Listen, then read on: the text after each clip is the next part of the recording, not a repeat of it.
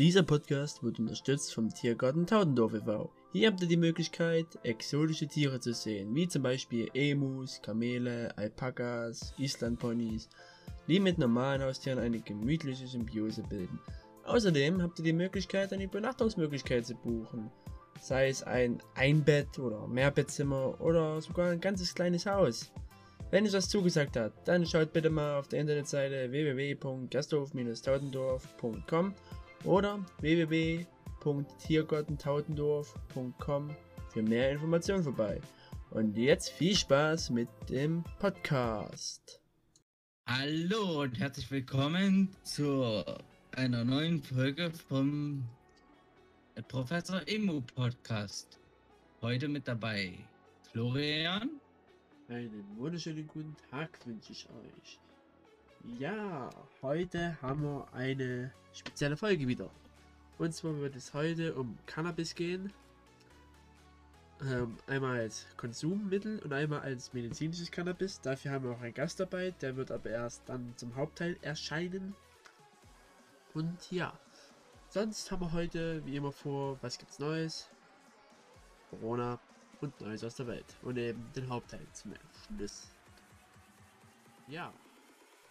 Äh, falls ihr direkt zum Hauptteil springen wollt, schaut in die Beschreibung. Da sind theoretisch spätestens äh, ab Montag oder Dienstag, wenn ihr den schon Sonntag hören solltet, habt ihr leider Pech gehabt. Äh, sind die Timesteps in der Beschreibung verlinkt. Da könnt ihr dann direkt schauen, wo ist der Hauptteil und dann direkt auf die Zeit gehen.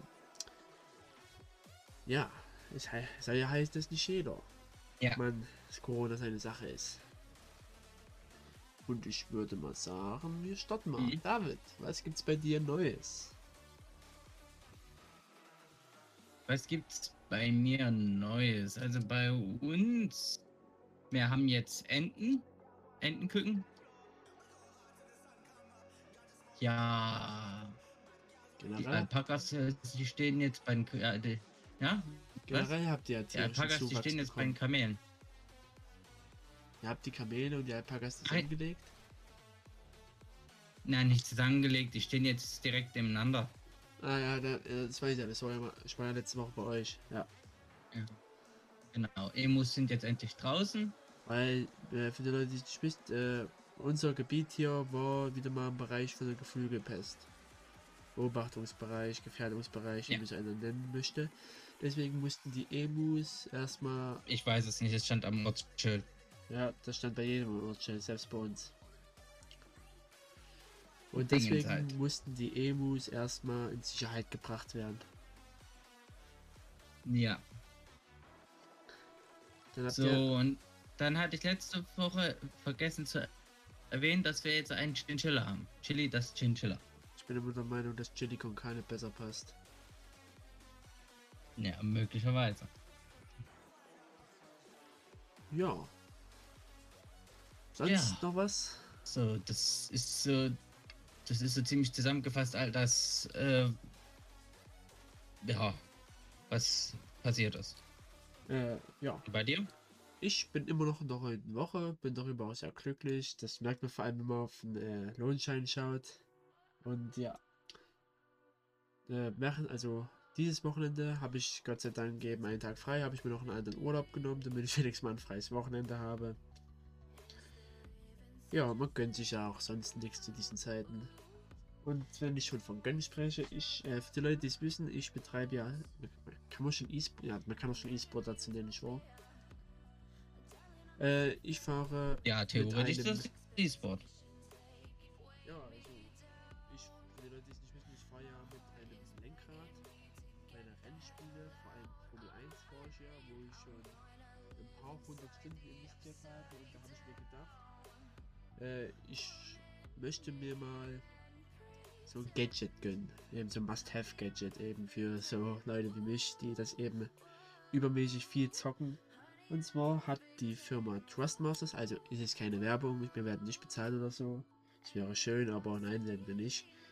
Äh, Trustmasters, die haben eine Lizenz von Ferrari gekauft und haben das Lenkrad des SF1000, also des Ferraris von letzten Jahr, haben sie eben das Lenkrad als, als, also haben sie eben als Lenkrad für eben das Spiel entwickelt. Also ich sitze hier und habe wirklich sozusagen ein fast 1 zu 1 Nachbau dieses Lenkrads, eben mit ein paar, paar Details weniger und so weiter. Aber ja, finde ich schon ganz schön cool. Hat auch seinen Preis. 360 Euro, eben mit Versandkosten war das. Also, hui. Aber ich bin damit absolut zufrieden. Es ist cool und eben, es hebt halt dieses Sim Racing, wie man es ja nennt, eben auf eine komplett neue Stufe. So mal ein Bild dazu. Ich weiß, es interessieren sich nicht viele dafür, aber für die, die es interessiert, können mich auch gerne auf Instagram anschreiben. Dann kann ich noch Fragen dazu beantworten. Werbung. Professor. Ja, obwohl dein Testrennen damit gestern nicht so gut lief. Das Rennen selbst war nicht das Problem. Ich war halt so viele ja. Knöpfe, die ich. Also ich war halt damit beschäftigt, herauszufinden, was die ganzen Knöpfe machen. Und dann kam auf einmal eine Kurve ganz plötzlich. Okay, gut. ja, gut. Ja, und sonst. Bei dir waren es die Knöpfe, bei mir waren es die Reifen. Aber wir wollen uns nicht zu weit jetzt davon abhalten lassen. Ja, ja. Äh, ja, genau. Hast du recht. Und zwar wollen wir wieder mal zum Thema Corona kommen, nachdem wir es letzte Woche äh, für unsere Sportspezialfolge aussetzen lassen haben, wollen wir jetzt wieder Kontinuität zeigen. Ja, ja unsere aktuellen Zahlen sehen wie folgt aus. Seit gestern haben sich 14.326 Leute mit dem Virus infiziert. Damit sind wir in Deutschland mittlerweile auf 3,4 Millionen gestiegen. Genesen sind 3,01 Millionen. Das sind seit gestern 20.730 mehr geworden. Das gefällt mir schon wieder besser. Das, also, dass sich weniger Leute infizieren, als geheilt werden. Äh, ich meine, dass ich weniger Leute. Doch, ja. das passt so, wie ich gesagt habe. Weil das bedeutet, dass ich, dass die Zahlen eben nach unten gehen generell. Dass der Repro äh, Reproduktionsfaktor unter 1 liegt. Das heißt, Eben das, was ich gerade erzählt habe. Wir kürzen es einfach ab und sagen R-Faktor. Ja. Ja, man muss erklären, was es ist. Ich glaube, ja. ich weiß nicht. Ich habe irgendwo mal beim Quiz gehört, wo jemand gefragt wurde, äh, wofür RKI steht. Der wusste nicht, dass das Robert Koch Institut ist. Und das war schon in Corona-Zeiten. Deswegen erläutere ich solche Sätze, falls doch noch jemand an der Quizshow drin teilnimmt. Mhm. Ja. Und ja, die Todesfälle sind leider auf mittlerweile über 83.000 angestiegen. Und zwar haben wir seit gestern 232 neue Todesfälle zu vermelden gehabt. Damit haben wir jetzt 83.097, die an dem Covid-19 in Deutschland gestorben sind. Wie ich immer sage, es sind unnötige Tode. Es muss nicht sein. Aber ja. Ja. Dann schauen wir nochmal auf die geimpften Zahlen. So. Äh, in Deutschland haben die erste Dosis mittlerweile 27% der Bevölkerung erhalten. Was in Zahlen 22.393.183 Menschen sind. Äh, vollständig geimpft wurden nur 7,7%, das sind 6.361.000. Also erstmal Respekt, die haben endlich mal ein Turbo eingelegt. Also am Anfang waren sie immer nur mal hier so 0,3, 0,4 Prozent pro Tag, was sie jetzt dran draufgelegt haben. Und jetzt haben sie schon fast ein Drittel geimpft der Deutschen. Ist ja nicht schlecht. Aber. Ja, überhaupt nicht. Wieso sind nur 7,7% vollständig geimpft? Das ist irgendwie noch viel, viel zu wenig. Hast du gehört, dass, dass immer viele Impfdosen einfach weggeworfen werden? Ja. Das. Die Sache ist, wir können die Pandemie nur beseitigen, wenn alle die zwei Impfdosen erhalten haben. Ja. Und ich finde es schön, dass jetzt mehr geimpft wird. Aber ich sag mal so, Ende Februar waren 2,5% vollständig geimpft. Also circa drei. Also haben die es gerade mal geschafft, innerhalb von zwei Monaten ein bisschen mehr als die Hälfte von denen, was sie bisher geimpft hatten, von den vollständig Geimpften draufzulegen.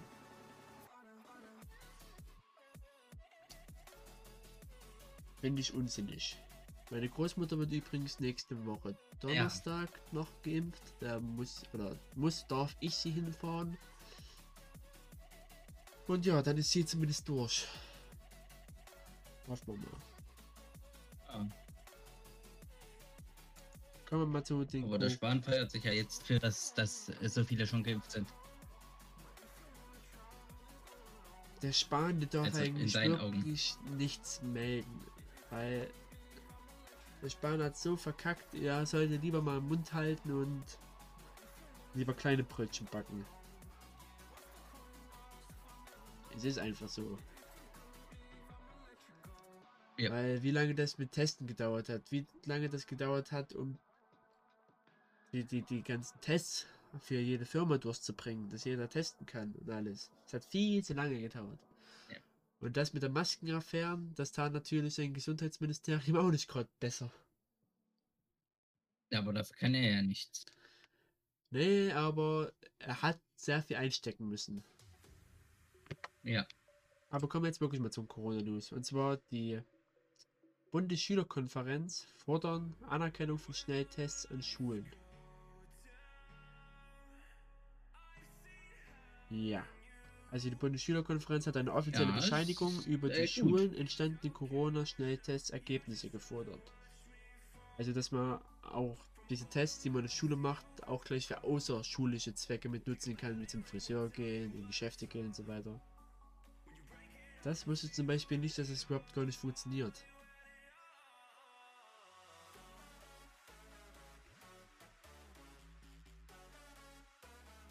Ist deine Meinung dazu? Du hast ja, Ja. viele oder alle deine Geschwister gehen ja noch zur Schule.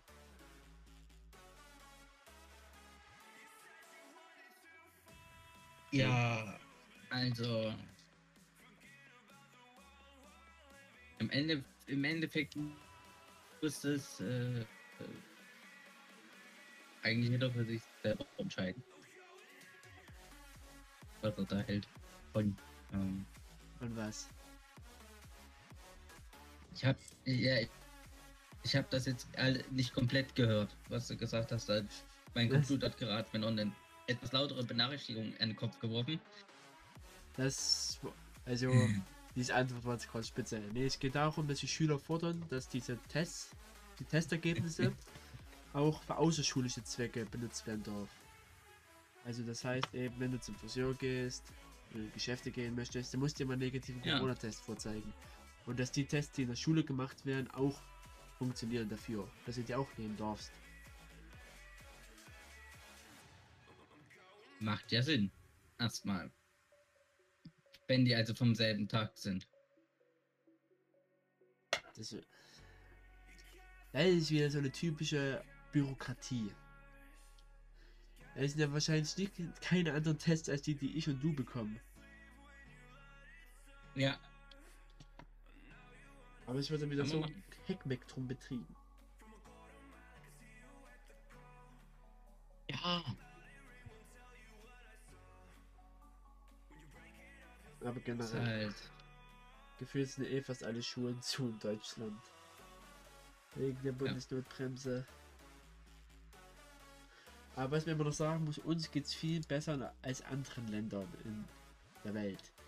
Schauen wir mal auf Indien. Indien hat von gestern auf heute 400.000 Neuinfektionen gemeldet. 400.000.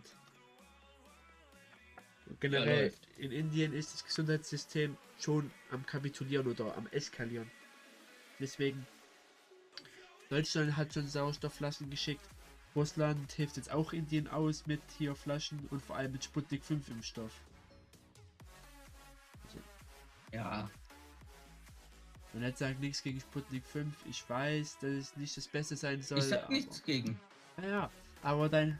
Oh, nicht. hast schon wieder darauf hingewiesen, ich weiß. Nee, äh. Das finde ich aber eine wirklich großzügige Sache von Russland. Für Russland wird jetzt Indien richtig helfen mit Impfstoff, mit Sauerstoff, Medikamenten und so weiter. Und die Aussage des russischen Ministeriums heißt, wir müssen diese Epidemie gemeinsam besiegen. Ah, Ja, das ist ja auch richtig so. ah außer der Wenn der jetzt wieder sein eigenes Süppchen macht, ist das ein bisschen kacke. Aber selbst die Russen so Ja, mitspielen, das finde ich mal positiv, muss man ganz ehrlich sagen. Ja, Und ist ja auch prima. Ja.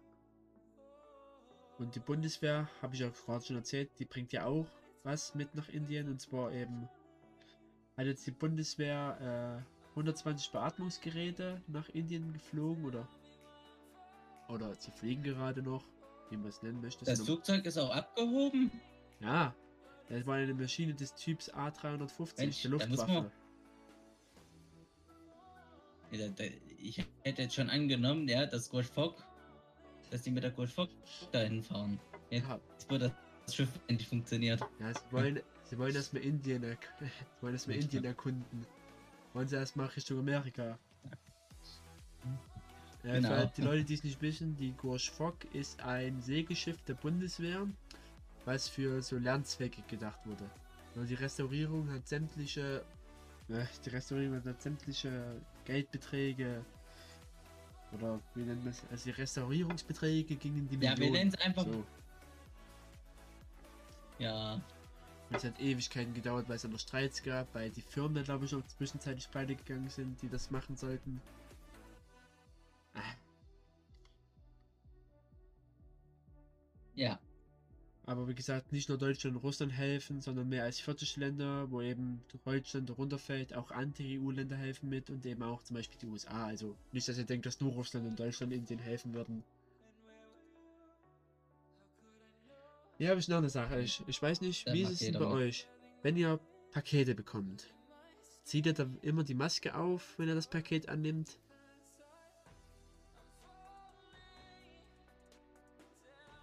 Hm. Also bei, bei uns kommt darauf an, wer es entgegennimmt. Also ich habe es bis jetzt nicht gemacht.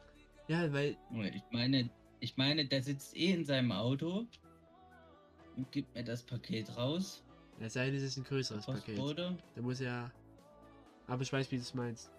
Ja, die Sache ist, Ja, so, in dem Moment, Ja. du bist bei dir zu Hause, da denkst du nicht dran, eine Maske aufzusetzen. Du, du bist einfach in deinem Modus, ich bin jetzt zu Hause und ah, jetzt kommt die Post und eben aus einigen Jahren davor renne ich halt immer raus, hier nimmst Paket an und alles gut. Natürlich gebe ich dir nicht die Hand oder so, aber du denkst in dem Moment nicht dran, Mhm. die Maske aufzusetzen. Das ist einfach Routine.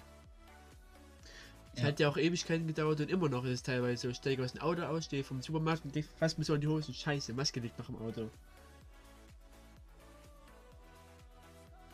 ich setze sie gleich immer im Auto auf. Ja, ich, ich vergesse das immer, weil ich kann mich und werde mich, glaube ich, nie so hundertprozentig dran gewöhnen an die Masken. Das ist halt das Problem. Ich, Deswegen ich hoffe finde ich- das, ich find das äh, sehr gut. Äh, Ich hoffe, dass wenn die Pandemie vorbei ist, dass wir dann keine Masken mehr aufsetzen müssen. Ja. Weil mir nimmt das immer irgendwie die Menschlichkeit dahinter, verstehst du? Man kennt keine Gestik mehr, keine, also Gestik schon, aber keine Mimik mehr von den Menschen. Weiß nicht, ob er jetzt gerade gibt es Freund- aber auch schon Lösungen. Ne, trotzdem, nix kommt an das Original heran. Ein echtes Lächeln. Das ist ja das Original quasi. Das ist ja dann wie so eine. Es ist halt durchsichtig, die ganze Geschichte. Trotzdem wäre es mir lieber, wenn wir keine Masken mehr Dass du siehst. Ja. Weil, aber wie gesagt, ich nehme, das Wichtigste, also ich bin ein Mensch, ich bevorzuge den Kontakt mit Menschen, also Auge in Auge, Zahn, um Zahn, ja. Äh. ja, ich weiß, das ist, eine. Antwort, das ist eine Antwort von Kontakt suchen. Nee. Äh, Das war jetzt antiklimatisch. Ja. Nee, wie gesagt. Ich freue mich eigentlich, mit Leuten ins Gespräch zu kommen, richtig zu sehen. Denn auch, ich weiß nicht, es ist immer so untypisch, wenn du auf Arbeit bist und den Leuten dann gibst du ihnen jetzt die Faust, gibst du jetzt gefühlt einen Fuß oder so. Ich weiß nicht. Zu Anfang von Corona gab es ja die, verschied äh, die verschiedensten äh, Begrüßungstaktiken. Ellenbogen, Faust, Fuß Mhm. oder ja, einen auf Aloha machen. Hallo. Ja, aber jetzt, um aufs Thema zurückzukommen, äh, in Duisburg, in der Duisburger Straße, verweigert die Post die direkte Zustellung. Seit Wochen. Weil die eben Okay. sagen, hier, die Leute tragen keine Masken, wenn sie eben rauskommen. Und das sei nicht mehr tolerabel. Gut, also ich meine, das ist jetzt im Vergleich, also du und ich, wir wohnen ja auf dem Dorf. Und das ist halt eine Stadt, da ist das schon ein Unterschied. Bei uns kommt halt eine Person raus und dort kommen halt eine Person raus und dann sind ja da noch viele andere. Ja, aber die bringen auch keine Sendungen mehr in die Hausbriefkästen. Okay, gut, das ist, äh, ja. Wobei ich mir da aber auch denke, ich stelle mir so ein Haus vor, eben wo draußen an der Tür eben diese Schlitze sind. Dann steckst du das als Passbeamter rein und der, der von drinnen rauskommt, der weiß ja nicht, dass du draußen bist. Und der hat ja auch normal keine Maske auf, weil er wahrscheinlich denkt, dass er alleine ist. Weil theoretisch, du darfst ja auch nicht die Maske die ganze Zeit aufhaben. Zum Beispiel FFP2-Masken, da brauchst du ja dazwischen auch Zei äh, Pausen, wo du die Maske nicht aufhaben sollst. Es gibt so richtige Ruhezeiten, theoretisch. Deswegen, ja. Kannst ja, oder darfst du eigentlich theoretisch nicht immer die Maske aufhaben.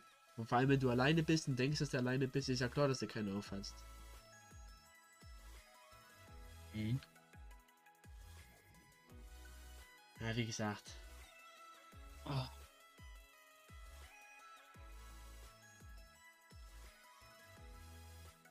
Halt das Ganze. Ja, Masken halt, ne? Aber wie es auch hier steht, Aber Postmitarbeiter hätten nicht mehr aussteigen wollen und sich durch zu wenig Corona-Abstand bedrängt und durch fehlende Masken in ihrer Sicherheit gefährdet gefühlt. Ach, ja, ist ja richtig so. Ja, ein Eingriff eigentlich in die äh, körperliche Unversehrtheit, wenn du es so willst. ja, aber vor einem Jahr hätte es kein Mensch geschert, so mal ehrlich. Und jetzt fühlen sie sich gefährdet. Ich verstehe Ja. zwar wegen Pandemie und so weiter, aber ich habe irgendwie die Angst, dass sich das nicht mehr ändern wird. Dass dann so eine Menschen in den Kopf drinne ist, dass man das, dass man eben das nicht mehr macht. Dass zum Beispiel auch das Händeschütteln komplett entfällt aus unserem Gebrauch. Würde ich einfach schade finden, sowas. Dass so die nähere Kontakt, dass, dass der nähere Kontakt eben von Mensch zu Mensch eben komplett unterbunden wird in Zukunft. Auch ohne Corona, wenn das irgendwann weg sein sollte. Beziehungsweise, was wollen die Hm. Leute machen? Corona wirst du nie ausrotten. Oder die Wahrscheinlichkeit ist sehr gering. Soll das etwa jetzt für immer so bleiben? Corona wird irgendwann wie eine normale Grippe werden. Wenn alle geimpft sind. Da gibt es immer seine Impfung und so weiter. Wie, wie stellen Sie sich das vor? Irgendwann.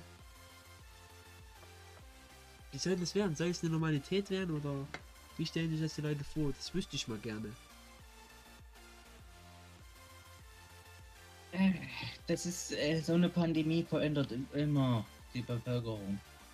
Wenn sie irgendwann die Maßnahmen auflösen, dann mache ich so weit. Also wenn irgendwann das heißt, dass Corona eben nicht mehr als Gefährdung gilt, werde ich ganz mal weitermachen wie vor der Pandemie. Ohne Maske, mit Händeschütteln, Ja, Freunde umarmen, weil was soll das? Wir können doch nicht immer so bleiben. Ich bin halt ein Mensch, der eben gewillt ist, Kontakte zu pflegen. So.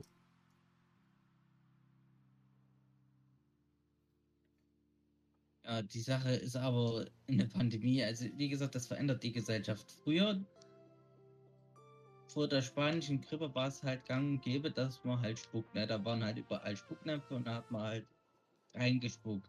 Und die sind ja auch verschwunden. Sowas gibt's ja nicht mehr. In der Öffentlichkeit spucken ist ja auch un also ungern gesehen. Hm. Ja. Aber wie gesagt, mal ein äh, Beispiel, wie eine Pandemie eine Bevölkerung verändert. Ich sehe das immer noch nur kritisch eben für Kleinkinder und eben Kinder mittleren Alters. Weil die lernen ja vor allem in den Schulen und so weiter soziale Kontakte zu pflegen. Jetzt fällt die Gestik raus, die Mimik fällt raus. Jetzt hast du die Kinder nur auf Abstand. In der Schule lernt man ja zum Beispiel auch, was eine Hierarchie ist. Es gibt ja in jeder Klasse irgendeine Hierarchie eben. mit irgendwie äh, verschiedenen Schülertypen. Eben zum Beispiel, sag ich jetzt mal, den Streber. Dann gibt es die Opfer. Ja. Es klingt, es klingt jetzt zwar so dumm, aber es gibt wenig Klassen, wo es jetzt nicht sowas wie so eine leichte Opfererscheinung gibt bei Leuten. Eben. Das Mobbing nennt man in der Schule. Also jetzt nicht falsch verstehen, aber es ist halt so. Also jetzt, ich, ich rede mich hier schon wieder um Kopf und Kragen, aber, War schon- aber schon immer so. Also wenn du, wenn du das jetzt sagen willst, das gab, es schon immer. ja, aber ich so glaube eine nicht. Ja, natürlich gab es Hierarchien. Aber wenn die Schüler kaum noch in der Schule sind, beziehungsweise alle auf Abstand getrimmt werden, dann, wo sollen das die Schüler dann lernen? Wie, was gut und schlecht ist? Und eben diese sozialen Ordnungen, diese sozialen Hierarchien eben. Mhm. Das ist halt Schule. Schule, das Wichtigste in der Schule ist halt zu lernen, wie man ein richtiger Mensch wird. Ist halt meine Meinung.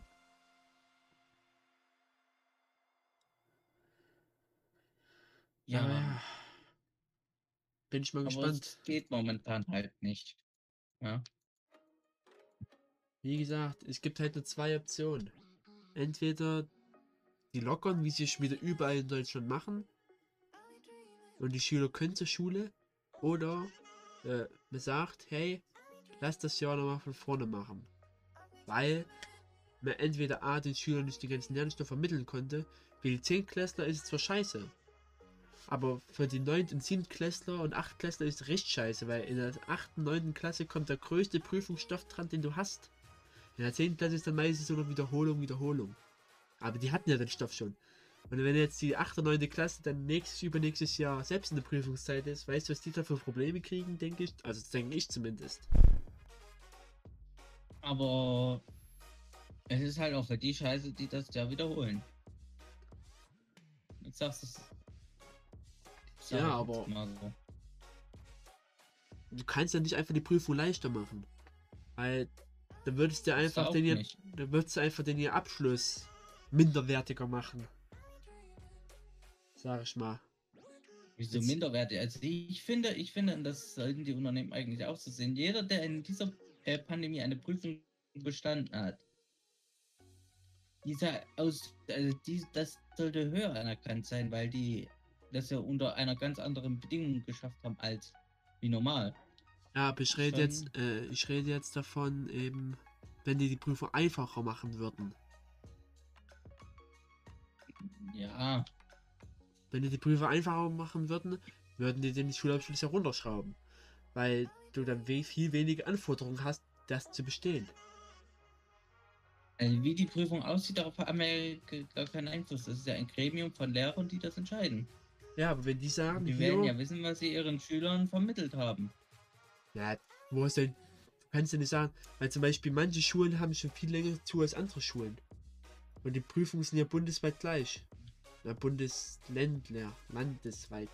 Ja, Aber wenn zum Beispiel, wollte ich schon sagen. äh, bei wie es ja teilweise ist eben, dass die eine Kommune hat da mal einen Corona-Fall in der Schule gehabt und dadurch ist der zu und das ist das zu, dann ist ja trotzdem nicht jede Schule gleich. Mhm.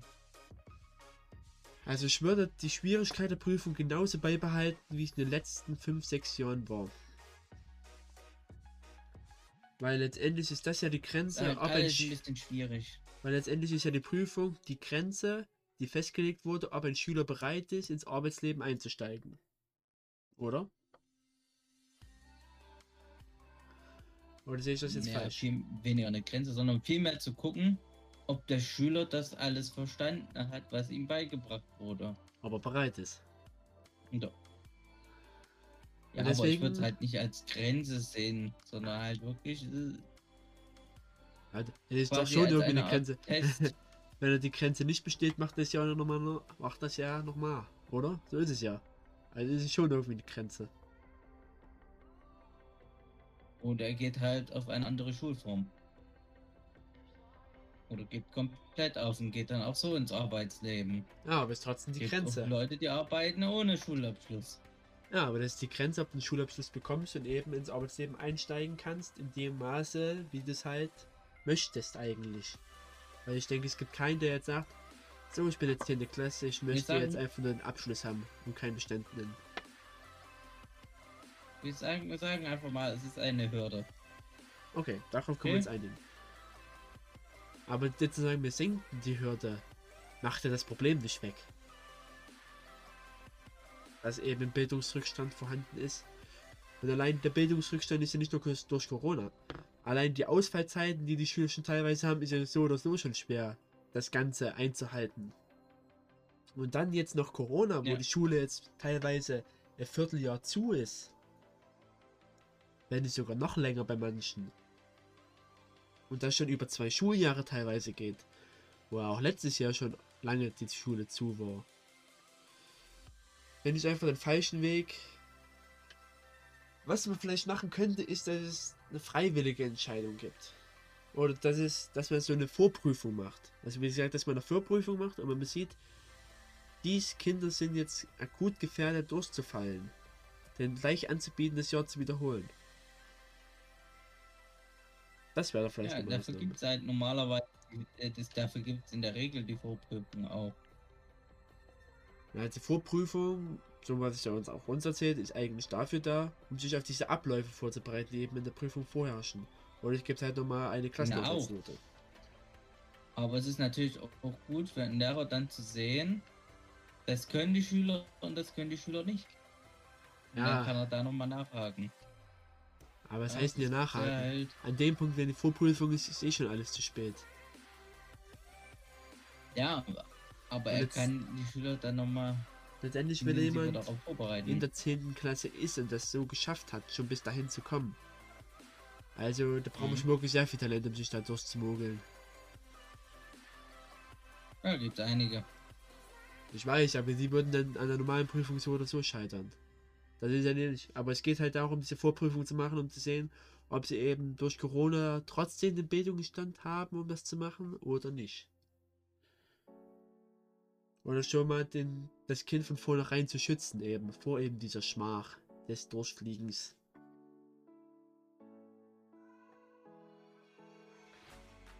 Ja. Aber wir sind keine Lehrer und keine Schüler, deswegen sollte es uns nicht interessieren. Wir sind dafür da, um es dann wieder zu kritisieren, wenn es wieder daneben geht. Ja. Ja. Das ist eine Sache, die müssen jetzt die Länder schauen, wie sie es machen. Dann Angela Merkel dankt den Arbeitnehmern für den Einsatz in der Pandemie.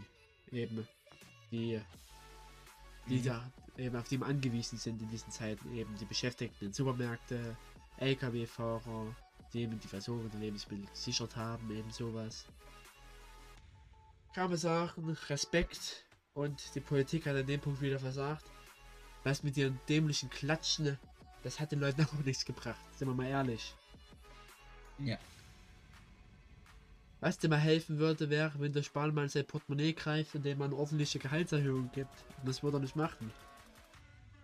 Naja, es heißt weniger an sein Portemonnaie greifen, sondern wenn er einfach mal sagt, Leute, wir heben für euch die Mindestlohn an, für eure Berufe. Ja, aber du verstehst, was ich meine Ja. an dem Punkt. Oder mal ein paar Bonuszahlungen hätte auch schon mal geben können. Weil jeder gefühlt alles hat. Theoretisch gab's, gab's das, aber es Ja. halt, da ist, er traf halt nicht jeden.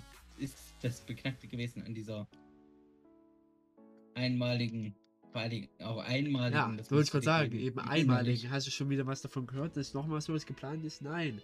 Und vor allem das größte Problem ist, es gibt viel zu wenig Stellen in der Krankenpflege und eben in der generell im Krankenbereich. Und da könnte der sparen Sachen. Jetzt packe ich doch nochmal eine schöne Budgettopf des Bundes und stocke mal ein paar Stellen auf. Naja, jetzt liegt das Problem weniger an den Stellen, sondern daran, dass so wenige den Beruf machen wollen. Ja, und trotzdem gibt es zu wenig Stellen. Das ist halt auch, den Fakt kann man trotzdem nicht abschlagen.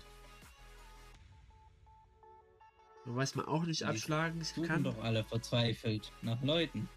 Vor allen Dingen nach Facharbeitern suchen die. naja, nicht alle suchen nach Facharbeiter, das übertreibt man nicht.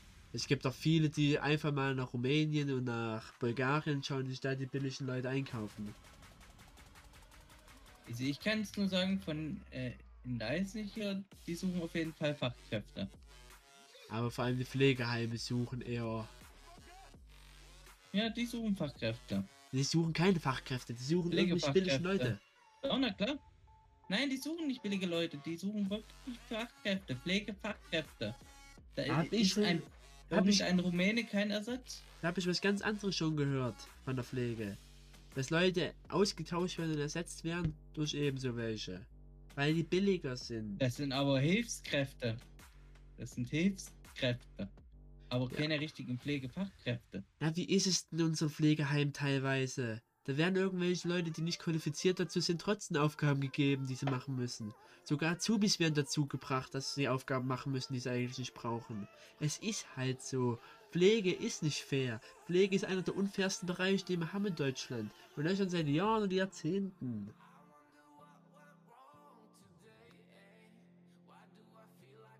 Ich kann nur das sagen, was ich erlebt habe. Das waren halt so Aufgaben, die halt typisch einem, äh, also einem Praktikanten gibt, die ich da hatte. Da hast du Glück gehabt, aber das ist nicht immer so. Ja, und ich sag's ja nur, die suchen alle wirklich verzweifelt nach Pflegefachkräften. Ah, Wenn sie das dir nicht so. Ich sehe das anders. Allein in unserem Pflegeheim, da holen sie immer mal hier irgendwelche Chinesen hierher. Das jetzt, soll jetzt nicht diskriminierend klingen. Und dann sind sie auf einmal nach ein paar Monaten weg. Und es sind auf einmal ein paar neue da. Ich sehe es doch teilweise selbst. Aber kommen wir jetzt mal weiter, noch also sind ich wir habe nicht es anders fertig. gesehen hier neues nicht. Da hast du vielleicht mal eine Ausnahme erlebt, aber kommen wir jetzt mal weiter. Wir hatten schon mal in einem der Mhm. letzten Podcasts erwähnt, dass die USA teilweise mit äh, der Johnson Johnson Impfung ausgesetzt hat, wegen Qualitätsmangel. Das gleiche ist jetzt auch in Kanada passiert. Kanada hat Impfungen mit Johnson Johnson Impfstoff ausgesetzt, eben weil diese auch wieder den Sicherheitsstandards nicht entsprechen, beziehungsweise äh, Qualitätsmängel aufgewiesen haben.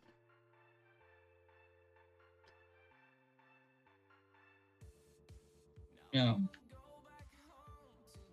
Also, Im englischen Sprachraum gibt es ja diesen, diesen Spruch Those Bastards von Johnson Johnson. Mhm. Gibt's wirklich.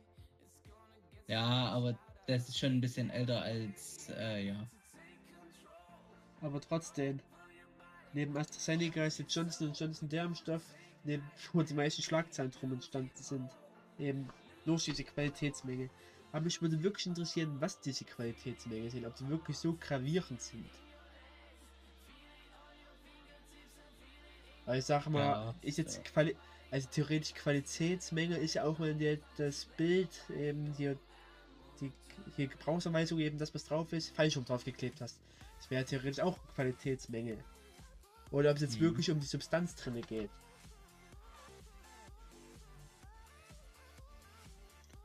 Das werden wir wahrscheinlich nie erfahren.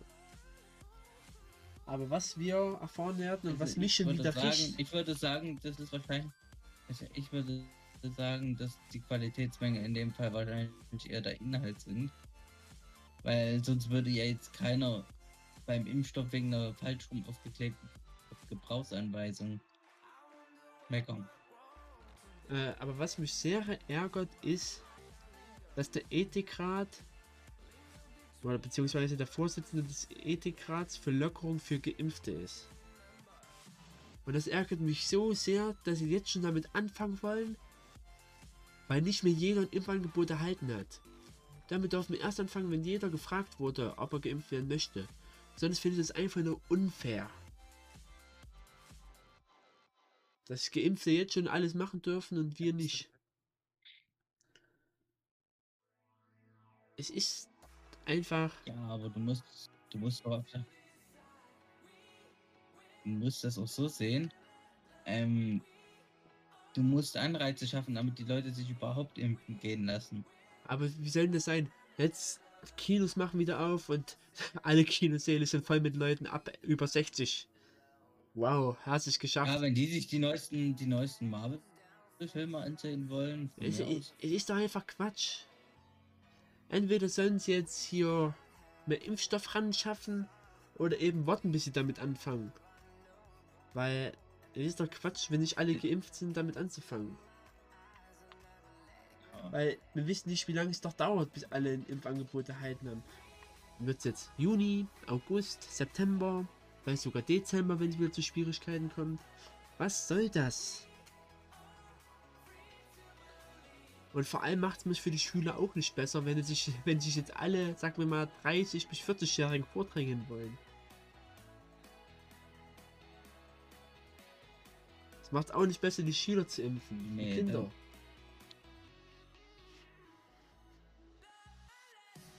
da- Ja, aber du musst sowas halt haben. Es Ja. gibt keinen Weg rundherum. Ja, das gibt einen Weg drumherum. Noch ein, zwei Monate zu warten, bis wir mehr Impfstoff haben. Und danach können wir mal sowas leicht angehen. Aber jetzt zu Ja, sagen, aber wenn die das jetzt beschließen, weißt doch, wie lange Politiker brauchen, um, um sowas dann umzusetzen, wie oft das dann diskutiert werden muss. naja, aber manchmal geht es auch ganz schnell. Und da habe ich auch die Befürchtung, dass das passiert. Weil jetzt bald die Wahlen anstehen und wenn Wahlen anstehen, sind die manchmal ganz, ganz schnell mit irgendwelchen Gesetzen. Haben wir ja damals bei der, bei der gleichgeschlechtlichen Ehe gesehen. Lange Zeit haben sie alles abblockiert und dann auf einmal standen die Wahlen davor, da hat auch die CDU eingelenkt. Die hätten das niemals gemacht von sich aus. Ja, Deswegen ist es einfach nur die, Quatsch. die Sache ist, die Sache ist, ich glaube, dass das hier egal ist, ob Wahnsinn oder nicht. Es werden sich Leute trotzdem dagegen stellen. Und es ist ja nicht nur hier in Deutschland so, es wird ja nicht nur für Deutschland entschieden, das war der Weltethikrat, ne? nee, es war der deutsche Ethik. Und also war der deutsche Ethikrat nur. Ja, trotzdem, wir haben ja Deutschland die Ja. AfD mit im Parlament sitzen, die wird sich dagegen he- vehement wehren. Äh, Wir haben äh, ähm, sag wie gesagt, Parlament, du weißt schon, was ich meine, ne? ja, wir haben- aber Und noch diverse andere Parteien drin, die sich dagegen wehren. Und selbst wenn Also. jetzt äh, Wahlen kommen, du weißt, die AfD wird, wird ihren Standpunkt das, darüber nicht ändern. Ja, die, die AfD will alles dafür machen, um Leute ranzubekommen. Natürlich will die das machen. Vor allem, wenn es darum geht, das Ja. Land wieder aufzumachen, dann werden sie alles dafür machen, die AfD. Ja, Und letztendlich der Ethikrat, das war die Vorsitzende, die das gesagt hat, und zwar Alena Briggs. Und die befürwortet letztendlich einen Vorschlag des Bundesjustizministeriums. Das heißt, wenn jetzt schon die Gerichte auf der Seite sind und der Ethikrat, nachdem sich natürlich auch viele Ja. Parteien stellen, da kann das ganz schnell passieren. natürlich sieht das immer erstmal unfair aus, aber Es sieht ist nicht nur so aus, es ist muss unfair. passieren. Es ist Ja, unfair. es muss aber passieren. Aber was soll denn Es das? gibt auch, auch, äh, ja, du musst das aber halt machen. Aber erst später. Ihr habt vor nicht mal zwei Monaten so richtig mal angefangen, mal ein Turbo zu starten mit dem Impfen. Den haben wir erst letzten Jahr, wir haben von, vor genau einem Monat haben wir angefangen, bei Hausärzten zu impfen. Und jetzt denken ich mir über alles nach wieder auf. Ach, für Geimpfte alles Freiheit. Wenn jetzt nochmal ein, zwei Monate sich Zeit lassen würden, dass wir jetzt die Hälfte oder 60% geimpft haben, dann kann man das sagen, das machen wir jetzt. Oder wir gehen das jetzt an. Aber so ist es noch viel zu früh. Vor allem, solange nicht jeder mal die Chance hat.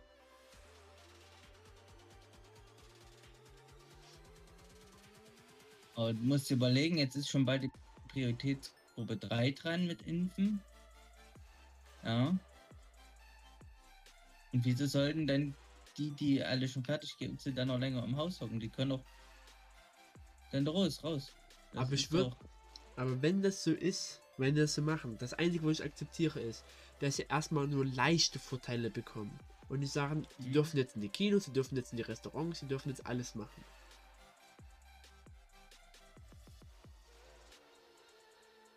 Also du musst, musst das ja auch so sehen. Du musst also auch für die Leute, die jetzt in den Prioritätsgruppen sind, Anreize schaffen. Ja, aber es du kannst jetzt nicht sagen, Leute, die da auch äh, sich nicht impfen lassen äh, würden. Und wenn du denen halt sowas anbietest, dann lassen die sich vielleicht impfen. Das Ab- ist die Hoffnung. du kannst Du jetzt nicht willst ja die sagen, Prioritätsgruppen vollständig geimpft haben. aber du kannst jetzt nicht sagen, wir machen jetzt das ganze Land auf und nur Leute, die geimpft sind, dürfen alles machen. Das ist ja ich auch glaube falsch. nicht, dass das ganze Land aufmachen. Du musst ja auch überlegen, der Wirt muss ja genauso geimpft sein wie äh, der Kunde. Der kommt, also der Besucher, der Gast, so mit. Ja. Ja, nee, das, ich denke, dass sie das nicht machen werden. Dass sie, also wenn dürfen auch Leute öffnen, die noch nicht geimpft worden sind, weil es macht es ja noch unfairer. Wenn jetzt der Nee, zehn Jahre, ist- wenn jetzt der zehn ja Jahre, gerade. wenn jetzt der zehn Jahre jüngere, sag ich mal, von der anderen Straßenseite nicht öffnen darf, nur weil der noch nicht zur Prioritätsgruppe von denen gehört, sondern weil der von der anderen Seite, der vielleicht noch Asthma hat und deswegen schon als erstes geimpft wurde, mit jetzt aufmachen darf. Das ist ja richtige Wettbe- Wettbewerbsverzerrung. Ja, und äh, trotzdem musst du der, also ich glaube nicht, dass das jetzt direkt in die Öffnung von Restaurants reingehen wird und sowas. Maximal also halt wirklich für, für, für Biergärten und sowas kann ich mir vorstellen. Also sowas, wo du da draußen sitzt. Parks halt wieder. oder generell Die Restaurants, Leute, die, die sind, haben dann halt keine, keine. Ja. Ja, generell. Also da, wo du, du- wo du draußen bist, ja, dass, dass das erstmal aufmacht, das wäre sinnvoll. anders gestellt. Wenn jetzt, wenn jetzt für die, die die Freiheiten bekommen, zum Beispiel Geburtstagsfeiern erlaubt sind, darfst du dann eben nur Leute einladen, die Mhm. geimpft sind? Das ist ja auch Quatsch. Da darfst du vielleicht deine Mutter nicht zu deinem Geburtstag einladen oder deine Frau, weil die nicht zu deiner Gruppe gehören. Das wäre auch. ah, Ja, aber Wenn- deine Frau nicht einladen, die im selben Haushalt wohnt. Also Ich glaube, da ist es dann schon eine Sache. Aber sag jetzt mal, du darfst deine Mutter nicht einladen, du darfst deine Freunde nicht einladen. Oder du darfst jetzt nur die einladen, Mhm. den jetzt nicht einladen. Verstehst du? Das wird eine ganz, ganz schöne Zwickmühle werden, wenn die das wirklich Mhm. jetzt versuchen. Vor allem wäre das wirklich. Also ich verstehe ich verstehe jetzt wirklich nicht, wieso der Ethikrat da mitmacht. Dafür ist der Ethikrat ja da. Aber es ist ethisch vertretbar, darum ging's. Ist es wirklich ethisch vertretbar, den, die Jüngeren, also die Jüngeren zu benachteiligen? Die Jüngeren, die eh schon fast ein, eineinhalb Jahre ihre Jugend weggenommen wurde?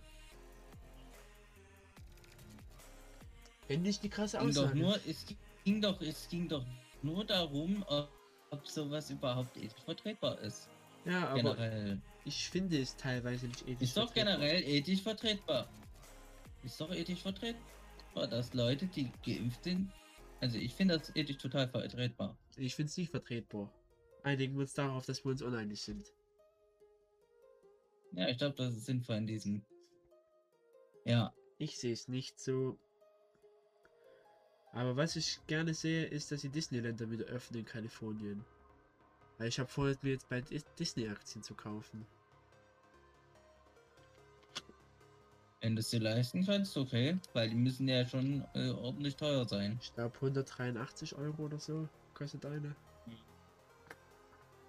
Besser Was? als Apple-Aktien, bei denen geht ja zurzeit irgendwie nicht so gut, ne? Oder gut, ich, ich, ich kann Blick bei diesen Nachrichten dann nicht mehr durch. Also erst stand dort ja, die sinken gerade total ab und jetzt dann war es wieder Rekord und dann doch nicht und hä? Ja, war auf jeden Fall was los bei Apple und, und Microsoft und sowas. Die hatten was mit Aktien auf jeden Fall. Wobei du jetzt Aktien ansprichst, da können wir jetzt auch was Neues, äh, zu Neues aus der Welt kommen. Und zwar, äh, es wurden ja in den letzten Monaten in einigen Bundesländern gewählt und jetzt es wird mal Zeit, dass die Koalition verkündet wurden. Und zwar Baden-Württemberg hat eine grün-schwarze Koalition. Was eigentlich interessant ist. Also das ist Ja. eine Neuauflage, das heißt, die, es wurde davor schon mal grün-schwarz regiert. Wobei man sagen muss, theoretisch ist da unten ja gefühlt die CDU grüner als die Grünen. Aber nein. Ja. Also in manchen Punkten ist wirklich schon die CDU grüner als die Grünen, muss man ganz ehrlich sagen. Ja, aber die CDU kannst du halt nicht mehr wählen. Du kannst Das generell keine Partei selber oft wählen. bewiesen jetzt. Du kannst generell keine der fünf Ja. Parteien wählen. Wenn du wirklich ehrlich bist. Aber dazu kommen wir dann nochmal, wieso manche Parteien noch schlimmer sind als andere. Weil letztendlich ist Aber die CDU hat jetzt kommt, die hat jetzt schon richtig, er hat sich doch jetzt schon richtig darum bemüht zu zeigen, äh, wer, wie sie als Partei jetzt sind. Äh, ich denke, das sollte man sich jetzt nicht als, also natürlich, man sollte das mit betrachten, aber letztendlich muss man die Partei wählen, die seinem Standpunkt am nächsten ist. Und da kommt es darauf an, für Ja, was äh, man ist. Wenn man zum Beispiel für die Legalisierung von Cannabis ist, ist die CDU zum Beispiel die komplett falsche Wahl. Wenn Aber- du ein Lobbyvertreter bist, dann ist die CDU die Jetzt richtige. hör Wahl. mal auf. Keine Vorteile will ich jetzt hören. Vorurteil, ja. Okay, gut. Es ist, also, wir fangen nicht an, Parteien zu beleidigen, egal welche Partei es ist.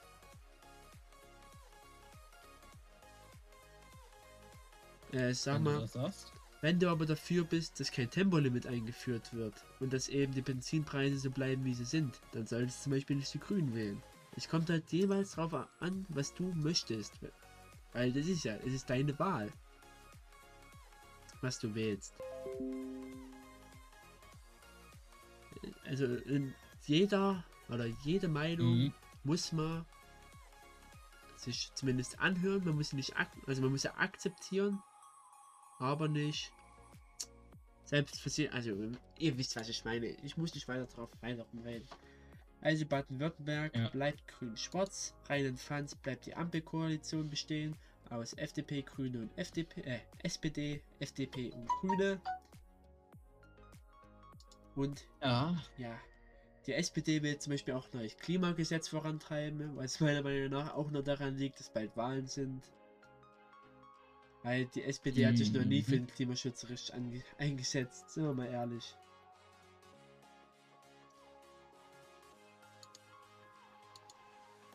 Ja, aber ist es doch schön, wenn sie, wenn sie das als Feld für sich jetzt mal entdecken. es wäre aber auch schön, wenn es das auch nach der Bundestagswahl für sich beibehalten würden und nicht danach wieder wegkehren.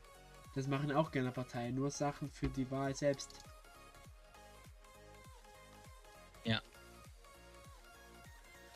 Na gut, kommen wir mal zu unserem heutigen Hauptthema.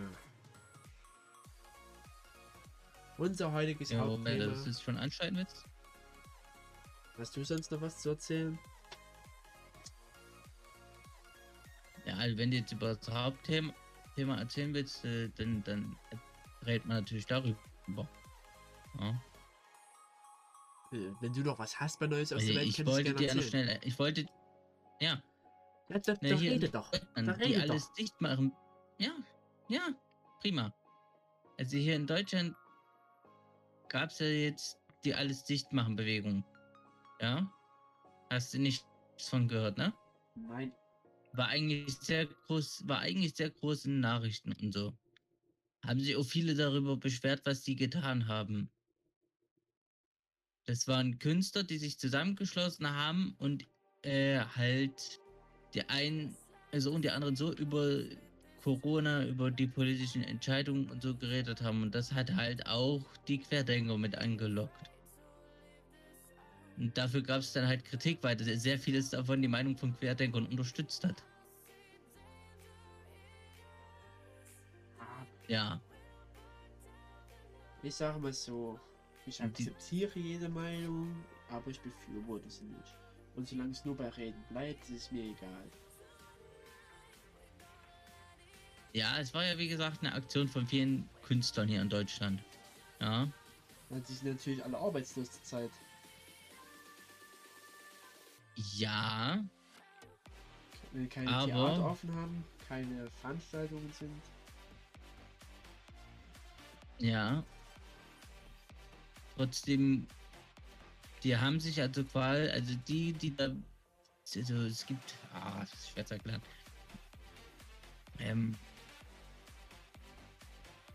also die Leute haben halt ähm, Videos gemacht, kam dann auch teilweise jetzt wieder runtergenommen, weil sie einfach nicht mehr mit der Bewegung in Verbindung gebracht werden wollen. Ja? Und dann gibt es wieder andere, die wollen dann halt nicht ein, also die bleiben dabei, die bleiben bei ihrer Querdenker-Geschichte auch. Oder bei dem, was sie da gemacht haben. Und andere sagen, ja, ich habe das gemacht, aber ich will damit nicht in Verbindung gebracht werden und lassen das dann halt auch so. Musst du mal gucken, Hashtag alles dicht machen, heißt das. war halt auch teilweise unsinnig. Mhm. Ja. So, Kommen wir das jetzt. ist ein. Und hast du noch was? Kommen wir jetzt. Ja, du hast, du hast. Ja, komm. meine Güte. Reden wir da über. Über das Hauptthema. Hast du noch was zu erzählen? Ich lass dich reden. Ich dachte, du bist Nein, das fertig. Hauptthema. Gut. Hauptthema. Unser Hauptthema. Hauptthema beschäftigt Los. sich mit Cannabis und dessen Legalisierung. Wieso man es legalisieren sollte, was die Vorteile sind, was die Nachteile vielleicht sind. Bevor ich unseren heutigen Gast vorstelle, erkläre ich euch erstmal, was Cannabis überhaupt ist. Äh, Cannabis ist eine Pflanze. Wer hätte es gedacht? In dieser Pflanze gibt es viele Stoffe. Das Ja. bekannteste ist Tetrahydrocannabinol, kurz THC. Äh, lange war unbekannt, was THC eigentlich macht. Aber letztendlich ist es eines von über 100 verschiedenen, äh, 100 verschiedenen Cannabinoiden. Ganz kreativ. Ein Cannabis sind Cannabinoide. Ja. Das ist genauso wie das Element Darmstadium oder Darmstadium in Darmstadt entdeckt wurde. Ja. Was macht THC überhaupt? Äh, beziehungsweise im Gehirn gibt es Rezeptoren, die eben auf dieses THC, THC anspringt. Äh, aber wozu gibt es diese Rezeptoren? Was für einen Sinn macht es, high zu sein? So, in dem Sinne. Äh, lange Zeit wusste man das halt nicht, aber man fand heraus, dass wir im Körper ein Endokannabino Endokannabinoid-System haben. Übersetzt bedeutet Endokannabinoid innere Cannabinoide. Und wir haben sogar, wie gesagt, ein ganzes Ja. System davon in unserem Körper. Aber wie funktioniert denn das? Äh, wir haben zwei Cannabinoid-Rezeptoren. Der erste sitzt im Gehirn und im Rückenmark und der zweite sitzt in den Zellen des Immunsystems. Aber letztendlich nicht nur da, sondern sie können auch im ganzen Körper sein. Das heißt, das Endokannabinoid-System spielt an vielen Stellen in unseren Körpern eine Rolle. Und sie haben auch viele Funktionen. Das macht sich wie folgt bemerkbar. Zum Beispiel, wenn eine Hirnzelle die andere, oder wenn zwei Hirnzellen, es gibt zwei Hirnzellen, wenn die eine der anderen einen übertriebenen Input liefert, helfen zum Beispiel diese Cannabinoide, diese zu drosseln, also sozusagen leiser zu stellen. Oder sie helfen beim Wachstum der Gehirnzellen. Zum Beispiel, sie finden eben oder sie weisen der Hirnzelle den richtigen Weg zum Wachsen. Oder was kann es noch geben? Ja, wie gesagt, wenn wir jetzt zum Beispiel kiffen würden, führen wir eben unseren Körper Cannabinoide zu. Das kann dazu führen, dass unsere Cannabinoid-Rezeptoren teilweise überreagieren oder teilweise gehemmt sind. Also es entsteht ein Rausch. Mhm. Manche dieser Sachen werden wir jetzt nochmal im Hauptteil mit aufgreifen, aber an dieser Stelle begrüße ich erstmal unseren heutigen Gast. Am besten du stellst dich erstmal vor. Ja, gerne. Also ich bin Ulf, ich bin schon bereits über 50 Jahre und habe äh, tatsächlich ein bisschen Erfahrung mit dem Umgang, im Umgang mit Cannabis und bin auch äh, vor allem im medizinischen Sektor da gerade sehr dabei, mich da zu belesen thematisch aufgrund meiner eigenen äh, Patienten, also ich bin Patient sozusagen und äh, versuche da therapeutisch voranzukommen. Ja, äh, wir wollen es jetzt wie folgt machen. Wir werden jetzt, oder ich werde euch am Anfang erstmal erklären, ähm, wieso Cannabis überhaupt verboten ist und wieso es als so schlimm und als Teufelszeug angesehen wird in der Gesellschaft. Und danach stellen wir ein paar Fragen an unseren Gast. Und ja, und lassen das, äh, lassen das dann in eine gemäßige Gesprächsrunde übergehen. Würde man sagen, wir starten mal. Also, Cannabis ist seit 1900 oder ist seit 1933 verboten. Verantwortlich dafür ist Harry J. Anslinger. Er war seit 1929 der verantwortliche Minister für das Prohibition in Washington. Äh, zur Geschichte vorher, davor oder vor, bevor Cannabis verboten wurde, war was anderes verboten und zwar der Alkohol. Alkohol war es verboten zu besitzen seit 1920. Das wurde großartig gescheitert, weil die Leute einfach trotzdem weiter gesoffen haben und dadurch, dass äh, das Ziel war, viel Stoff aufs wenig Raum zu verteilen, gab es nicht so leise Sachen wie Bier, sondern haben das dann wirklich in harten Schnaps gemacht, was natürlich auch gesundheitliche Folgen mit sich danach gezogen hat. Deswegen wurde 1933 das Gesetz aufgehoben, der Prohibition von Alkohol, und damit das Ministerium für Prohibition nicht sinnlos wurde, hat sich Enslinger gedacht, wir müssen eine neue Droge verbieten. Und deswegen entschied er sich für das Cannabis. Und am Anfang fing er an, das Cannabis aufs Übelste zu beschimpfen, wie zum Beispiel mit, wie zum Beispiel mit Zitaten, wer würde zu wilden Bestien werden? Oder sein bekanntester Spruch, wenn man einen Menschen, der Cannabis genommen hat, und Frankensteins Monster sich im Treppenhaus treffen würden, würde Frankensteins Monster umkippen. Und Enslinger hat auch Folgen beschrieben vom Cannabiskonsum. Und zwar laut seiner Reihenfolge würde es so ablaufen. Als erstes verfällt man in blinde Wut. Danach wird man von erotisch bestimmten Träumen beplagt. Danach kann man keinen klaren Gedanken mehr fassen und danach wird man einfach ausnahmslos wahnsinnig. Ja, letztendlich wissenschaftlich wurde das nie belegt. Er hat auch damals 30 Ärzte gefragt. 29 haben gesagt, dass es nicht stimmt. Einer hat gesagt, dass es stimmt. Welche Meinung hat er natürlich genommen? Natürlich die von dem einen. Und damit das Volk auch ein Bild hatte, ein Bild, wie das ist, von Cannabis befallen zu sein, hat er oder hat er den Fall des Victor Lecata benutzt. Und zwar war das ein Jugendlicher, der unter, oder angeblich unter Einfluss des Teufelsgras, wie er es genannt hatte, seine Familie mit einer Axt zerstückelt hatte. Jahrzehnte später fand man natürlich heraus, dass der Junge nie Gras geraucht hat. Aber ja, dadurch wurde Cannabis eben zum Teufelszeug verurteilt und nachdem das die USA verboten hatte, zogen eben im Laufe der Jahrzehnte viele Staaten nach. Und somit ist es auch noch bis heute in vielen Ländern verboten, obwohl äh, schon in manchen Ländern auf oder in manchen Ländern aufge oder aufgehoben wurde bzw. entkriminalisiert wurde. Äh, wenn man auch mal direkt zu den bloßen Fakten kommt, es ist trotz Verbotes gibt es 4 Millionen oder über 4 Millionen Konsumenten vom Schwarzmarkt in Deutschland alleine. Über 40% der über 18 bis 25-Jährigen haben schon mal angegeben, dass sie schon mal gekifft haben. Und allein 20% haben angegeben, in den Jugendlichen innerhalb der letzten Monate gekifft eben zu haben. Und trotzdem ist der Anbau bis jetzt eben in Deutschland verboten. Ja. So. Ähm. Ja, äh. Jetzt du gleich gleich was anderes, was du so Erfahrungen gemacht hast mit Cannabis? Äh, das deine Erfahrung bisher war damit? Du meinst äh, einfach äh, ja, also einfach was, mal als einfach erzählen. Ja. ja, also äh, Erfahrung mit Cannabis habe ich bisher keine schlechten gemacht. Also muss ich, man muss dazu sagen, dass ich trockener Alkoholiker bin und den Unterschied zwischen einer schweren Abhängigkeit und einem Sucht, äh, einer Suchterfahrung äh, schon, schon, wahrnehmen kann. Und das ist mit Cannabis eben ein völlig anderes Bild. Ne? Ja, äh, Erfahrungen ich habe selbst noch keine Repression erfahren, also ich bin nie erwischt worden oder in irgendeiner Form, aber es ist natürlich auch äh, komisch, sich verfolgt zu fühlen, wenn man Cannabis konsumiert, wenn man sieht, was alles andere so noch Schönes gibt auf dem Markt ne? und womit sich Menschen kaputt machen, ist das schon ein bisschen schizophren. Ja, vor allem, weil man ja sagen muss, eben allein die Todeszahlen. Ich habe die mir mal rausgesucht.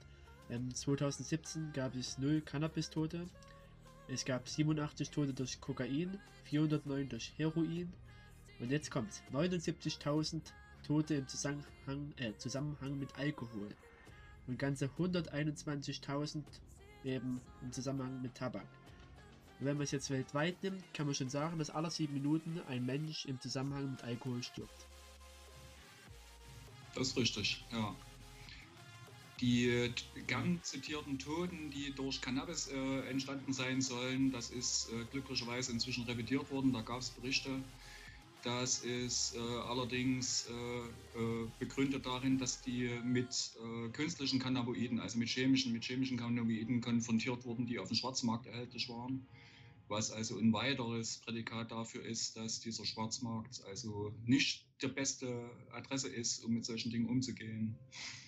Weil man mir sagen muss, dass jetzt das, was mit Cannabis passiert, früher das mit Alkohol war. Früher haben die Leute immer mehr und viel Stoff eben auf diesen wenig Raum in den Schnaps gepackt. Und das passiert jetzt auch sozusagen mit, mit Cannabis. Weil 2006, äh, 2006 lag der durchschnittliche THC-Gehalt im Cannabis bei 8% und mittlerweile 2016 wurde das letzte Mal veröffentlicht, lag er schon bei 17%. Das heißt, genau das, was damals beim Alkohol zum Verhängnis wurde, passiert jetzt gerade bei, äh, bei Cannabis. Und deswegen denke ich auch, dass es eine Gefährdung ist, wenn wir das jetzt alles so belassen, wie es ist. Im Gesamten. Das ist so, ja. Das ist auch so ein, auch so ein Totschlagargument, was gerne verwendet wird von äh, sozusagen irgendwelchen Drogenbeauftragten oder Experten, dass das ja so exponentiell äh, stärker geworden ist. Ja, das ist aber bei Alkohol auch nicht das Problem. Wenn das auf dem legalen Markt zu erhalten ist, dann kann man da auf dem Etikett draufschreiben, wie viel ist da an Inhalt drin und dann kann man damit lernen umzugehen. Ne? Und das ist die, einfach kann, die Lösung kann so einfach sein. ja. ja. Wie siehst du das eigentlich mit Cannabis als Einsteigerdroge? Stimmt das so oder? Also ich behaupte nein, weil äh, wenn ich Cannabis konsumiere, rauche ich bereits. Wenn ich über die Konsumform des Inhalierens durch Verbrennung äh, zurückgreife, dann bin ich in der Regel meistens schon dem Tabak verfallen. Also habe ich bereits eine Vorbelastung, was, was Sucht betrifft. Und in den meisten Fällen, so sehe ich das, so ist das auch äh, in meiner Erfahrung und auch im Bekanntenkreis, ist Cannabis eher die Ausstiegsdroge. Ich bezeichne es eher als Ausstiegsdroge, ne? weil auf Cannabis äh, sozusagen die dezente Möglichkeit besteht, von den härteren Sachen wieder runterzukommen und beim Cannabis auch dann zu bleiben. Also für mich ist Cannabis nicht das Tor, also der, der Öffner, äh, ein größeres Suchtverlangen zu entwickeln, um dann auf härteres umzusteigen. Ist es hier eher die Gefahr, bei der Beschaffung sozusagen mit weiteren Substanzen konfrontiert zu werden, die man sonst in einem geregelten Markt vielleicht gar nicht angeboten bekommt. Ne? Das ist eher die Verführung dann, aber nicht der Druck durch Cannabiskonsum jetzt unbedingt äh, andere Substanzen haben zu wollen. So sehe ich das nicht. Ja, letztendlich ist es ja auch irgendwie logisch. Ein Dealer ist letztendlich, ist letztendlich auch ein Geschäftsmann. Und er möchte natürlich sein Zeug auch loswerden. Und wenn ja, du schon das eine kaufst, bietet dir das andere auch an. So sieht das aus. Ja. Gut, äh, du hast auch schon also uns im Vorfeld erzählt, dass du äh, auch medizinisches Cannabis als, äh, äh, beziehst, also nimmst oder. Also. Ja, ich sehe das glaube ich. kann das nochmal ein bisschen korrigieren. Es ist so, dass ich seit. Ja. Kannst du sehen? Also ich bin seit 25 Jahren chronisch krank. Ne? Bin also ein, ein Patient, äh, der eine chronische Krankheit hat, also Colitis heißt die. Und ich mache durch Selbstsubstitution, nenne ich das, äh, illegalerweise sehr gute Erfahrungen, beherrsche diese entzündliche Darmkrankheit sehr gut. Ich habe also sehr gute Erfahrungen in der Behandlung, sowohl was das Krampfverhalten betrifft, als auch die entzündlichen Schübe und die Schmerzen. Und ich bin jetzt mit einem, mit meinem Internist und in Zusammenarbeit mit einem Allgemeinmediziner und dem Orthopäde weil ich äh, sozusagen als Sekundärerkrankung Osteoporose bekommen habe durch die ganzen krassen Medikamente. Wir sind jetzt sozusagen in der Verhandlung mit der Krankenkasse, mit der Krankenkasse dass mir eine Cannabis-Therapie finanziert wird. Äh, das wird bis jetzt, haben sie es noch nicht bezahlen wollen. Da muss man ziemlich hart kämpfen und der Fall liegt momentan vor Gericht und wird bearbeitet. Ein Privatrezept dürfte ich beziehen, aber das äh, ja, ist nicht finanzierbar für jemanden, der normal arbeitet.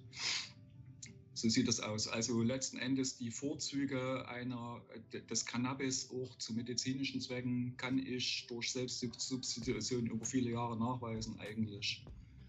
Ja. Ja. Ja, auch ein anderer Vorteil wäre natürlich auch, dass die Gerichte entlastet werden würden, wenn man es legalisiert. Natürlich. Also es ist tatsächlich so, dass ganz viele natürlich versuchen, über Ärzte ein Rezept zu bekommen, auch wenn es medizinisch nur bedingt vielleicht begründet wäre. Äh, das ist tatsächlich ein Argument dafür, um die Krankenkassen zu entlasten. Auf der anderen Seite haben es aufgrund dieses Phänomens jetzt natürlich Patienten, die tatsächlichen Bedarf an Medikamentierung haben, besonders schwer, weil jeder so behandelt wird, als würde er sich das erschleichen wollen. Genau. Was Mhm. man natürlich auch sagen muss, äh, ist, wie, wie du schon vorhin sagtest, die Entlastung der juristischen Instanzen. Aber nicht nur das, sondern auch die Entlastung der Polizei. Weil allein 6000 Arbeitsstunden gehen in Deutschland nur drauf von der Polizei wegen Cannabis-Delikte. Generell 62% der Polizeiarbeit in Deutschland sind Cannabis-Delikte. In Geld wären das circa 2 Milliarden Euro, was Deutschland sich sparen würde. Mal als Tipp, das ist übrigens genau viermal so viel, wie sich Andreas Scheuer von seiner Maut erhofft hat. das ist, ge- ja, das, ich habe die Zahl Ja. nicht geprüft, aber gefühlt gebe ich recht. Und das eben auch ein ganz großer Vorteil wäre, ist, dass der Cannabismarkt durch eine Legalisierung reguliert werden könnte und der Schwarzmarkt eliminiert werden könnte in dem Punkt. Was natürlich eben für die Polizei und die Gerichte ein enormer, riesiger Vorteil wäre. Definitiv. Also Mhm. das kann ich nur bestätigen. Es ist nicht bloß eine Entlastung, was die Polizei. Also der ganze Steuerapparat. Ich gehöre nicht zu denen, die sagen, Steuern gehören komplett abgeschafft. Irgendwie lebt der Staat ja von Steuern. Und es ist ein fatales, fatales Signal, sich das im Prinzip äh, nicht, nicht zunutze zu machen und lieber die Verbotspolitik weiter zu betreiben. Aber das muss die Wirtschaft wissen, ob sie das unbedingt braucht. Ja. Weil theoretisch der Staat könnte Ja. aus diesen Einnahmen, aus diesen Steuern und Lizenzen in dem Falle, könnte er auch eine Drogenprävention anführen und eine Suchthilfe machen. Was Und natürlich ist- auch wieder uns zugutekommen würde als Verbraucher. Das ist der absolute Kern. Also ich bin der absoluten Überzeugung, dass Prävention, Aufklärung, äh, Kinder- Jugendarbeit äh, sozusagen an das Thema ranzuführen. Und das Ganze ist zum Teil aufgrund der Illegalität, die noch vorherrscht, gar nicht so einfach. Also man kann nicht offen darüber sprechen, also kann man auch nicht offen aufgeklärt werden. Wer Beratungsstellen aufsucht, fühlt sich automatisch illegal oder, oder hat Angst, dass er dabei gesehen wird. Und das ist eigentlich das falsche Signal. Gerade in der Präventionsarbeit muss man frei arbeiten können. Und das geht eigentlich nur, wenn es nicht verboten ist. So, weil sich die Leute sonst gar nicht trauen, zu einer Beratung zu gehen, weil sie fürchten, einen Stempel zu bekommen oder weiterführende Repressionen dann danach zu ereilen. Ja. Definitiv. Aber Ja. man sieht ja auch am Beispiel von anderen Ländern, dass es ja funktioniert. Zum Beispiel wie in Portugal, wo es ja schon seit 2001 entkriminalisiert wurde. Oder zum Beispiel in den Niederlanden. Weil es hat gezeigt, dass die Drogensterblichkeit Ja. Gesenkt wird und das alles beim gleichbleibenden Konsum. ja, Ja. das ist richtig. Also der, der, der klassische Cannabiskonsument, es gibt Ausnahmen, das ist, ist überall so, ne? aber der klassische Cannabiskonsument hat so seine klassische Menge und das über viele Jahre.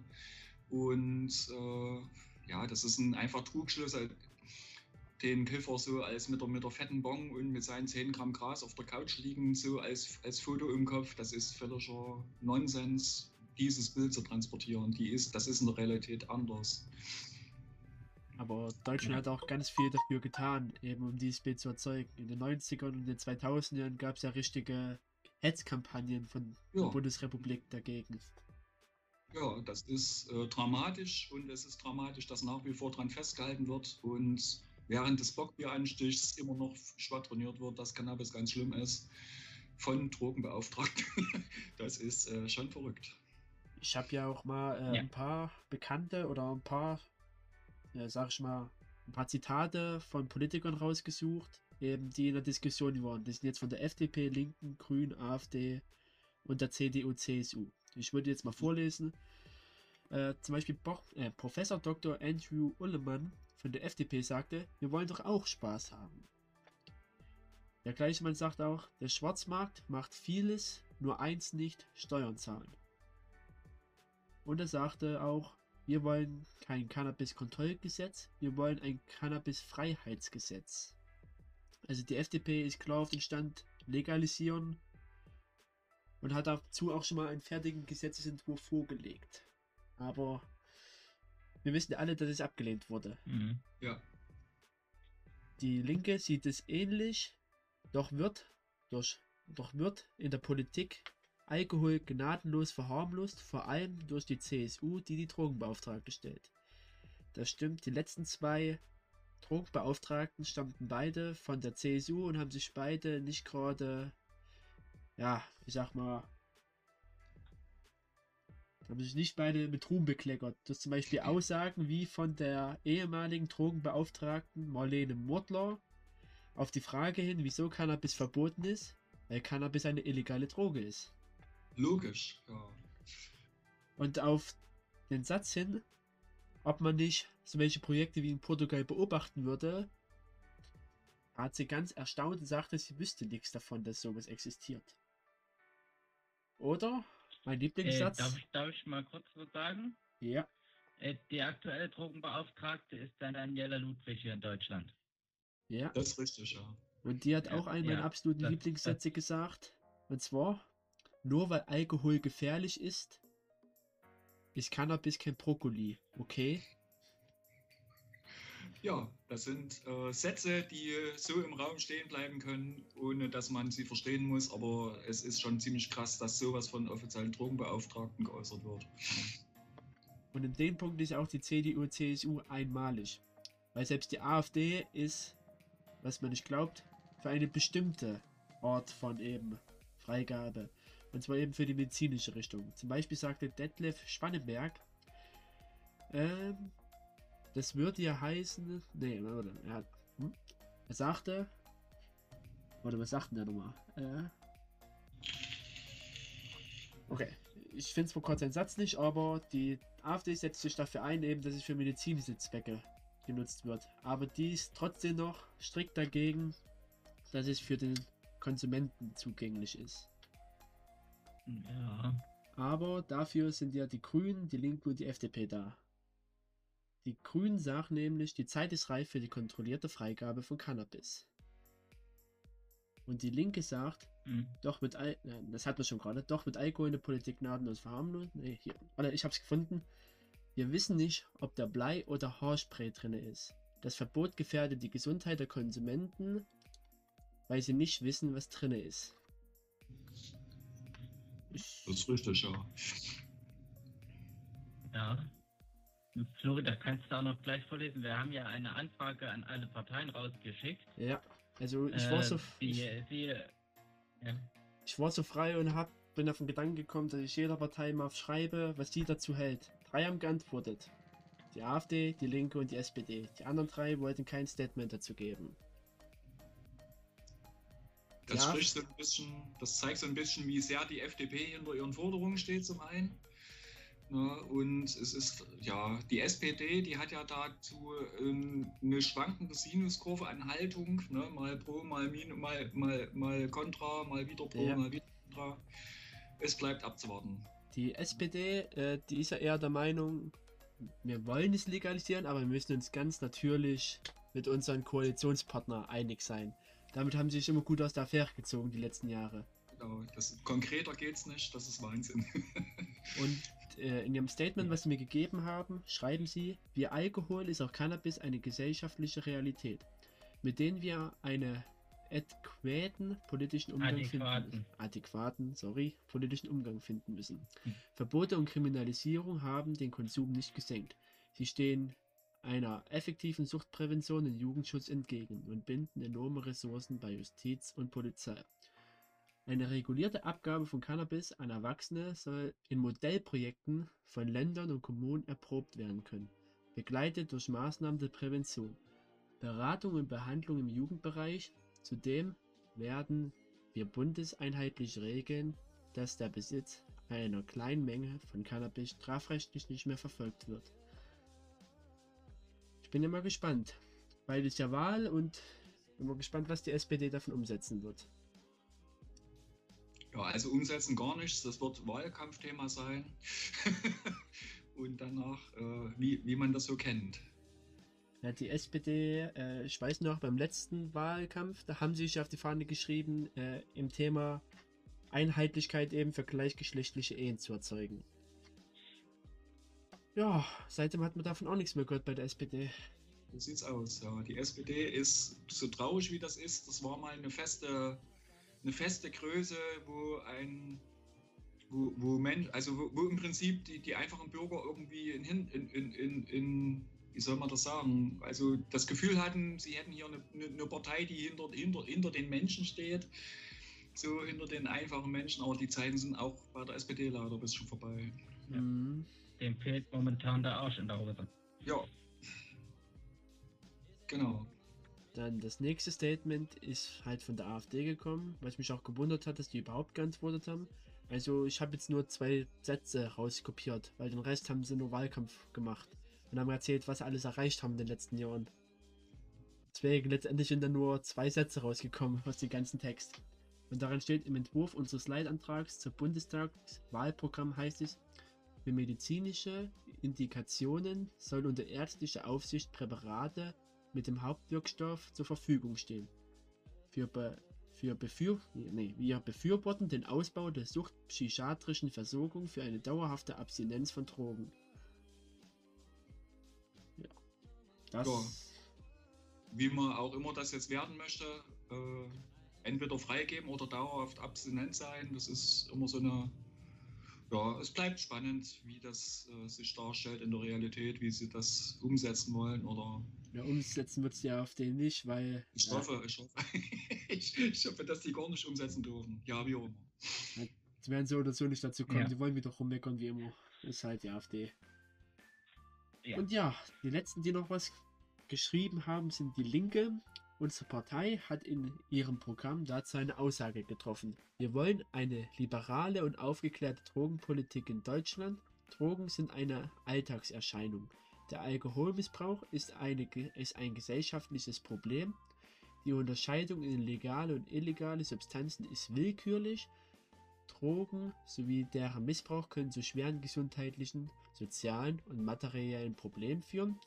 Wir treten daher für eine rationale und humane Drogenpolitik ein, was eine Entkriminalisierung des Drogenkonsums und langfristige und Legalisierung aller Drogen beinhaltet. Das bedeutet die Abgabe von Drogen an diese. Im Grundsatz wollen wir eine Gesellschaft, die nicht auf Strafen und Repression gegen Drogenkonsumentinnen und Konsumenten setzt, sondern die mit Prävention und Aufklärung gegen dem Drogenmissbrauch vorbeugt. Muss ich sagen, von den drei Sachen war das das Konkreteste. Ja, das klingt auch am konkretesten in der Tat. Und wie gesagt, die Linke und die Grünen haben vor allem schon sehr viele Anträge gestellt mit der FDP.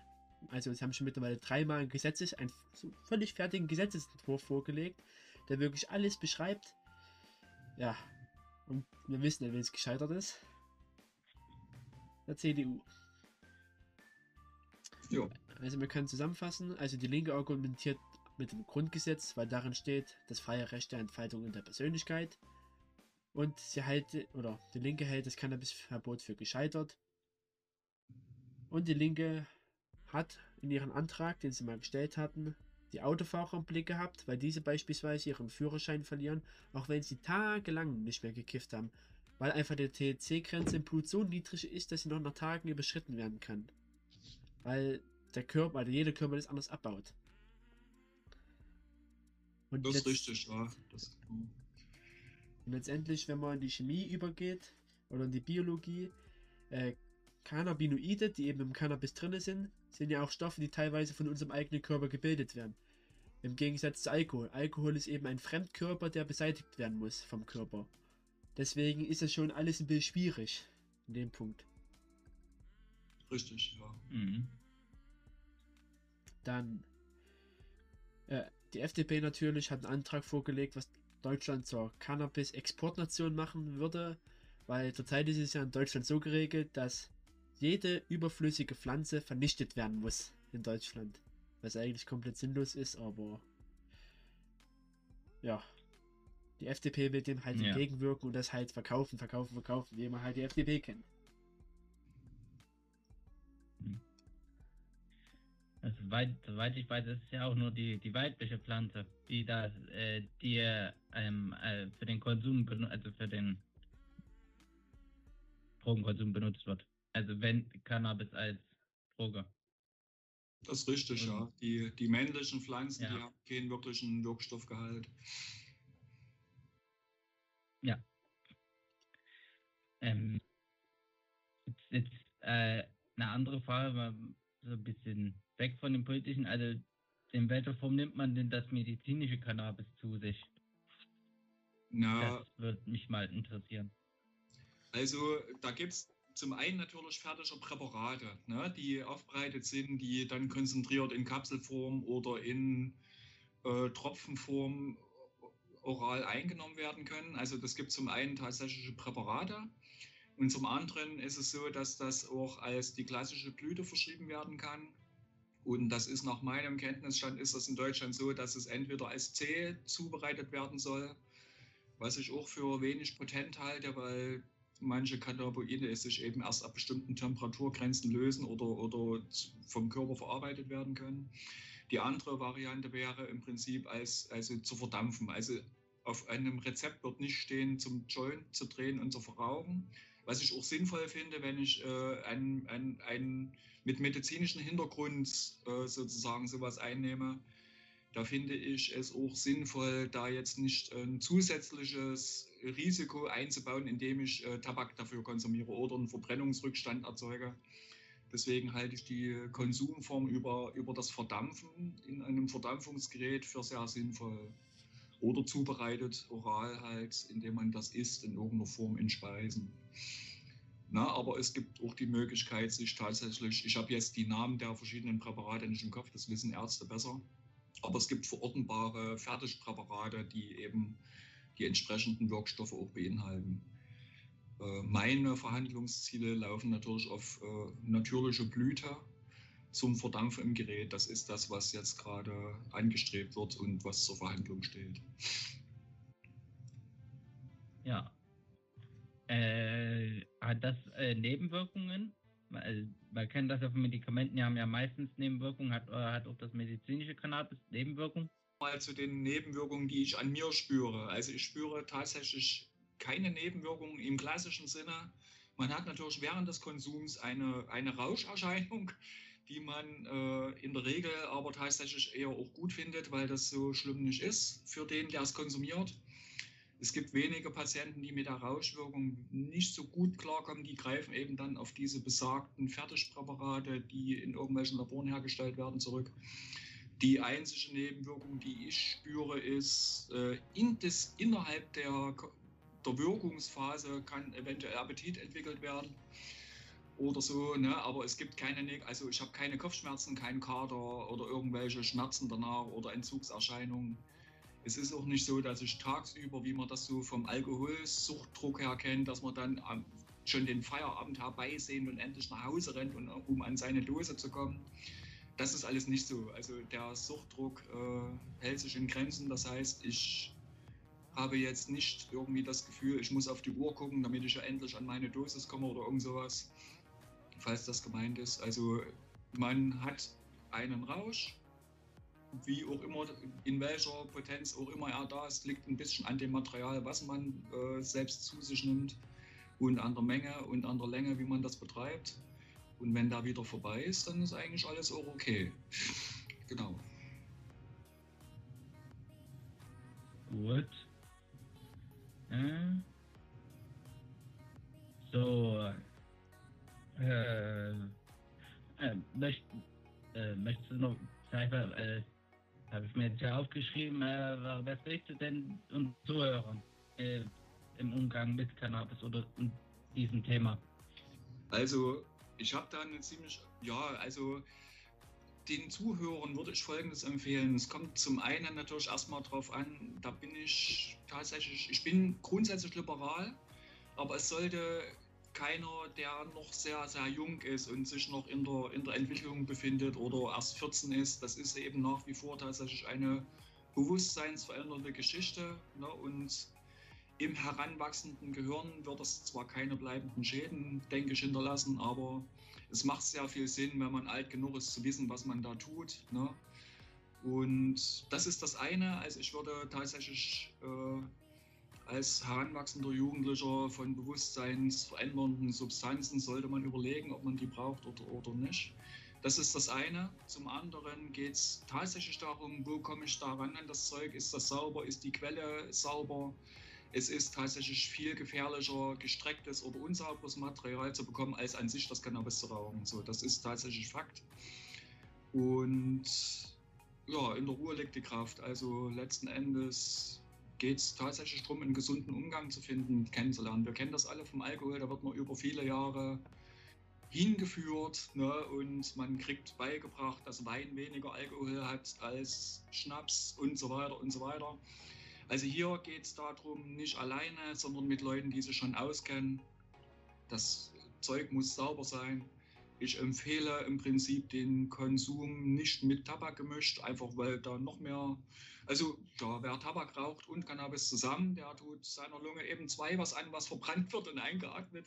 Das ist halt, äh, um die Verbrennungsrückstände kommen ja auch beim Cannabis nicht drumherum. Also es ist nach wie vor keine Atemluft.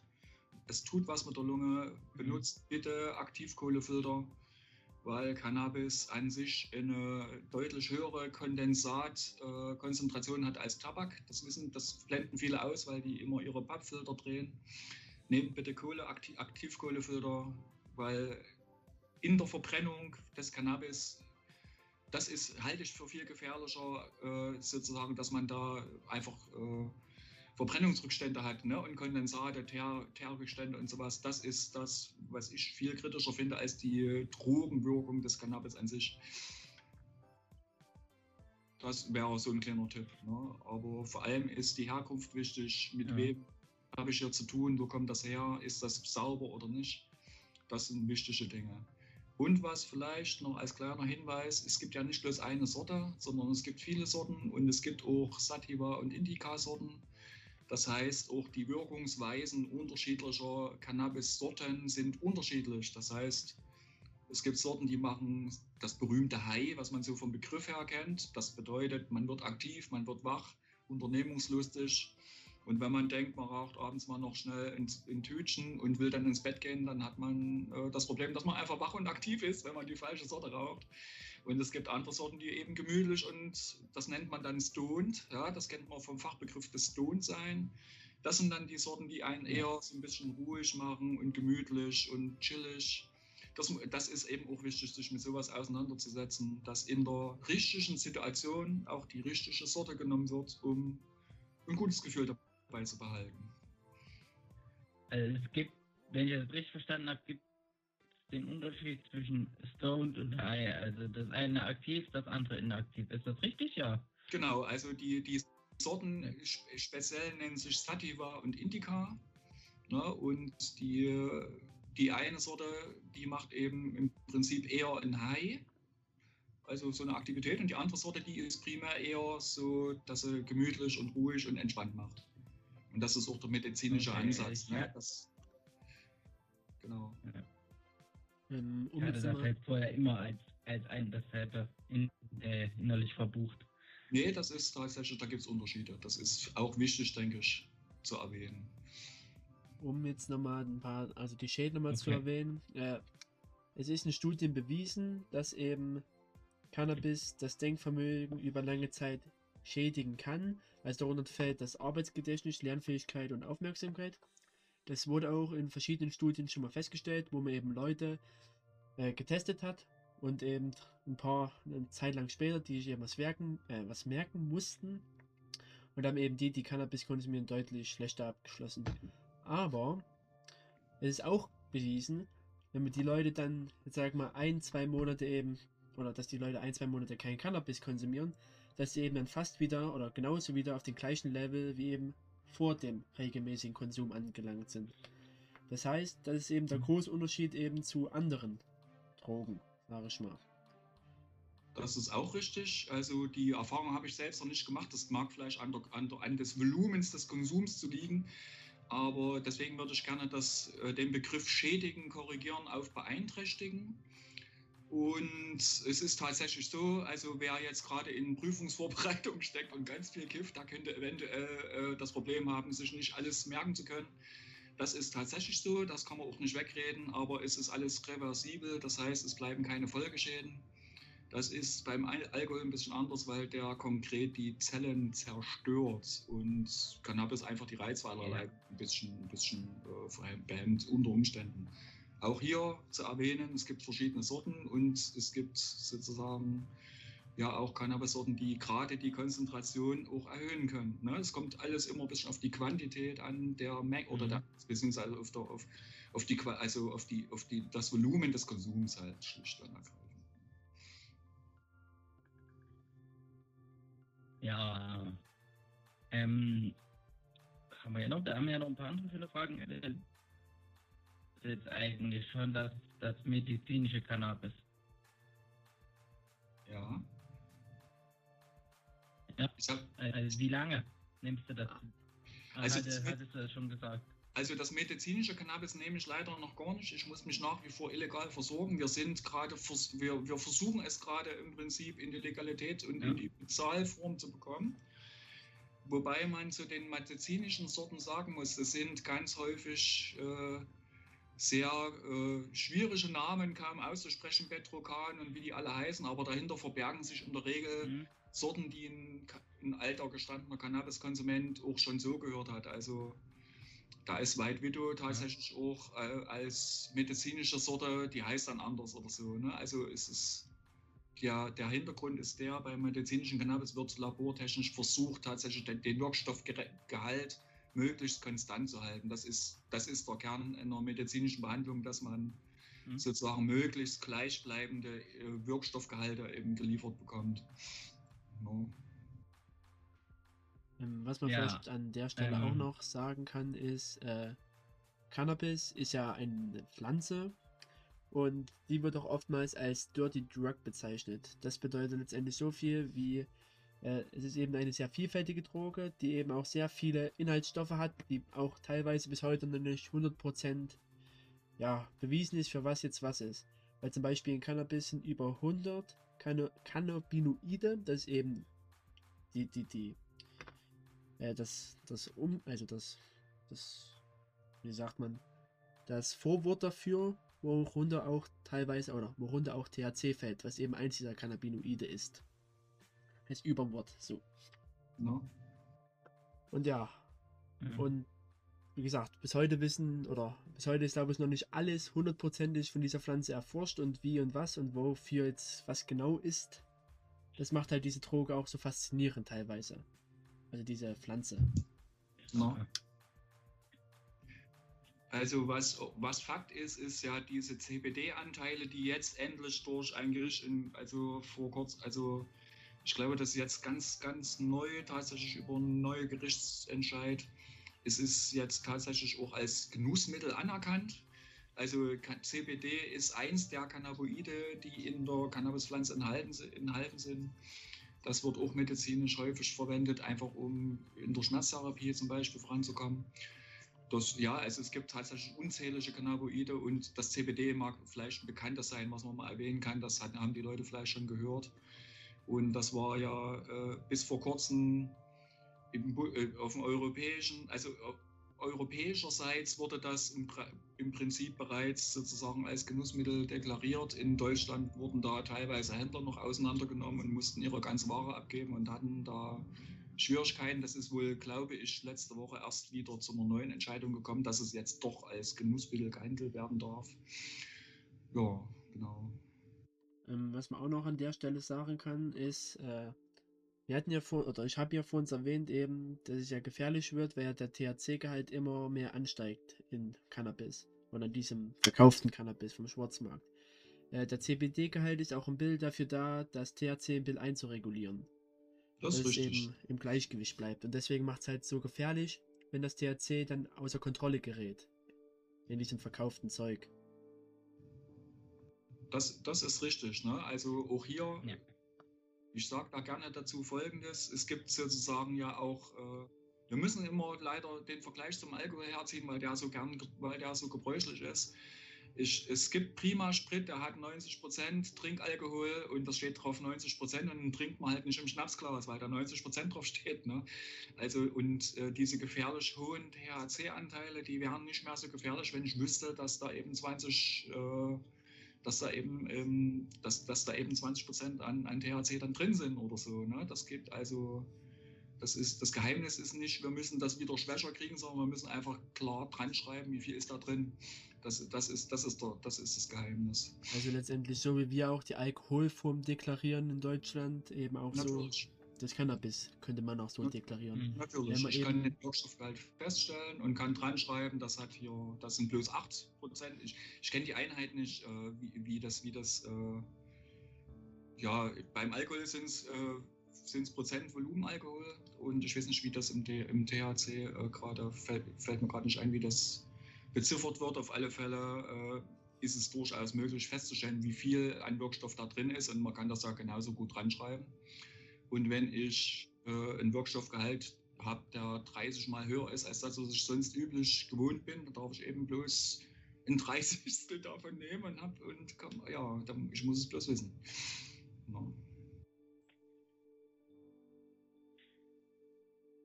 Ja. Ähm, wie viel, also wie viel nimmst du da am Tag? Also oder, oder nimmst du das nur einmal am Tag? Also, also grundsätzlich tagsüber im Tagesgeschäft gar nicht. Also ich Ja. benutze Cannabis ausschließlich dann, wenn ich nicht mehr geschäftsfähig sein muss. Das heißt, wenn ich nicht mehr fahren muss oder mich nicht explizit um mein Kind kümmern muss und so weiter, weil es ja doch bewusstseinseinschränkend teilweise ist. Ne, da gehe ich dann doch schon sehr seriös damit um und ich habe eine gewöhnliche, weil ich auch einen medizinischen Hintergrund habe, ich liege so bei einem gewöhnlichen Verbrauch von einem halben bis dreiviertel Gramm täglich. Äh, vielleicht nochmal für Ja. unsere Zuschauer, äh, vielleicht zu wissen ist, wie sind denn so die Grenzen für zum Beispiel Autofahren oder so, wenn du sie vielleicht weißt.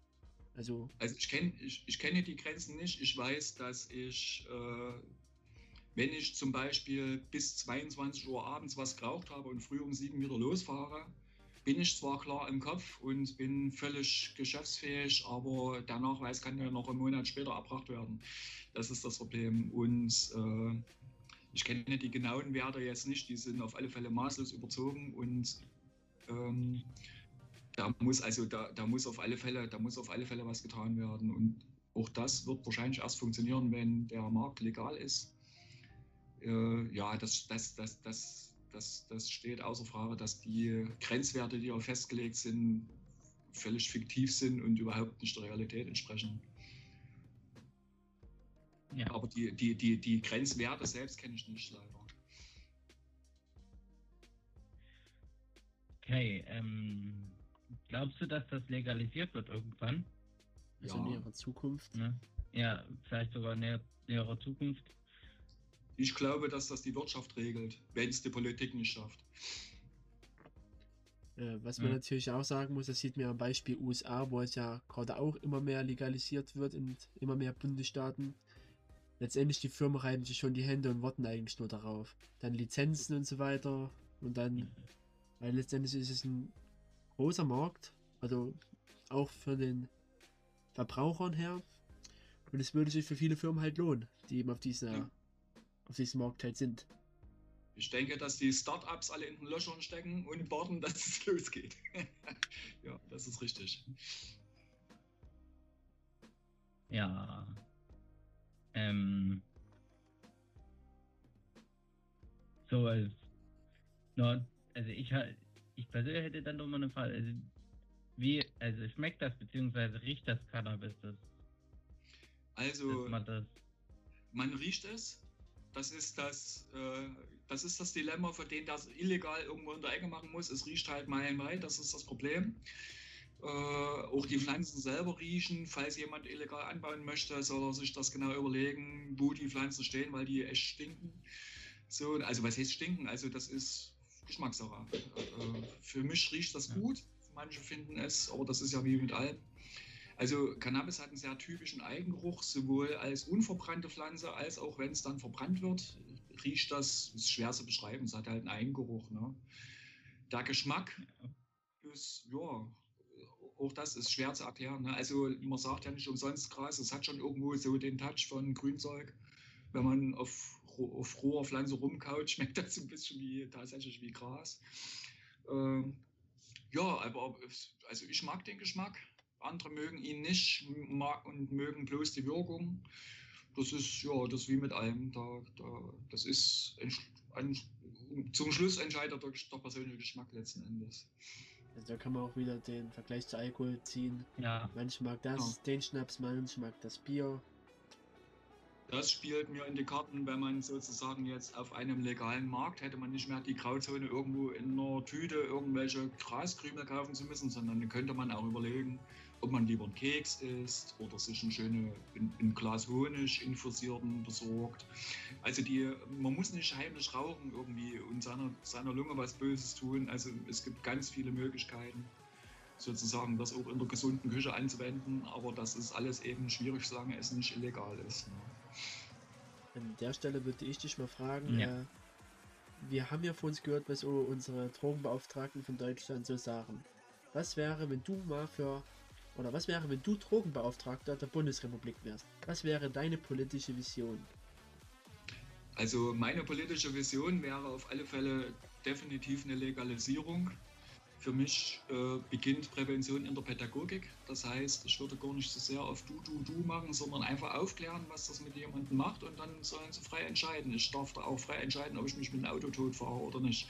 So, ne? Also für mich wäre der, der einzige sinnvolle Weg eine Legalisierung und ich weiß auch nicht, ob ich bei Cannabis aufhören würde, weil die, also die, die freie Entscheidung eines Menschen über sich selbst ist für mich ein hohes Gut. So, ne?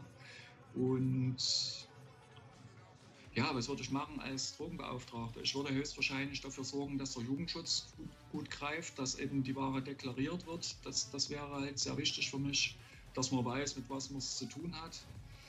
Und ansonsten, ja, bin ich zu wenig Politiker, um da jetzt äh, Ja. ein paar Schlagwörter zu haben, was ich tun würde als äh, Drogenbeauftragter. Also, Aber letzt, also letztendlich dem Vorbild von Portugal folgen. Mm, Eher dem Vorbild der Staaten. Portugal ist ja äh, sozusagen frei von Repression, die dulden das, es ist aber nicht legal. So, das ist dort im Prinzip sozusagen entkriminalisiert. Und das reicht mir nicht. Ich möchte gerne einen legalen Markt, wo ich ganz offiziell im Laden gehen kann. Ich hätte gern das und das und das. Und ich muss auch nicht, ich möchte auch nicht auf der Parkbank sitzen. Es kommt sofort irgendjemand, ein Präventionsberater und spricht mit mir über meine Abhängigkeit.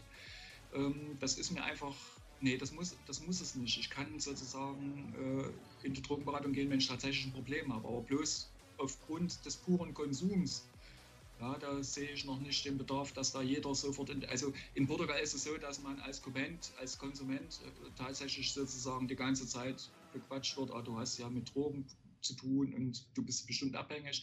Also da, also wir müssen ein bisschen davon weg, dass jeder, der mal einen Joint raucht, automatisch ein Drogenabhängiger ist. Das ist, ja, also es ist sozusagen der Blick, was ist Sucht äh, oder, oder was ist Abhängigkeit, ist vielleicht auch nochmal ein bisschen wichtig in der ganzen Sache. Ne? Und da ist eine, eine einfache Entkriminalisierung, ist damit hilft man den Konsumenten erstmal weiter und damit ist ein bisschen Ruhe im Land und damit ist der, der, der Schwarzmarkt aber nicht besiegt, weil der das verkauft weiterhin, weil es äh, äh, keine Läden gibt, die das handeln dürfen.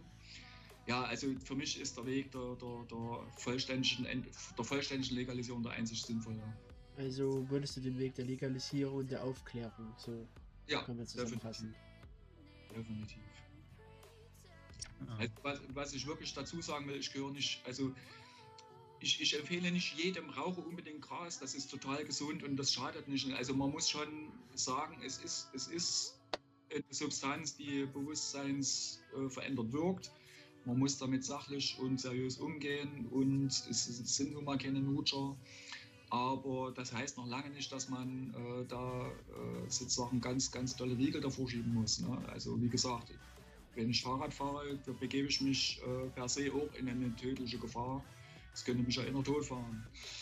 Ja, also das ist, da muss man immer ein bisschen gucken, aber man darf nicht sagen, dass Cannabis jetzt äh, die, die Brause ist oder irgend so. Also muss man einfach, also ich gehöre nicht zu denen, die sagen, das tut gar nichts, ja, nimm ruhig. Das, man, muss tun, man muss wissen, was man tut. So, Weil letztendlich ist und bleibt Cannabis eine Droge, weil es gibt auch natürlich Leute, die davon süchtig werden können. In Deutschland sind das 9% eben. Aber ich ziehe wieder mal einen Vergleich zu Alkohol. Äh, das sind wieder mal 23%. Und noch höher wird es wie immer bei dem normalen Tabak. Das ist, glaube ich, nochmal das Doppelte vom Alkohol. Also es, es kann zur Sucht führen, aber im Vergleich zu unseren legalen Drogen ist es immer noch wieder ein meilenweiter Unterschied. Das, das ist es. Erstens in den, in den Phänomenen der Abhängigen selbst und aber auch in der Ausprägung der, der Suchterkrankung an sich.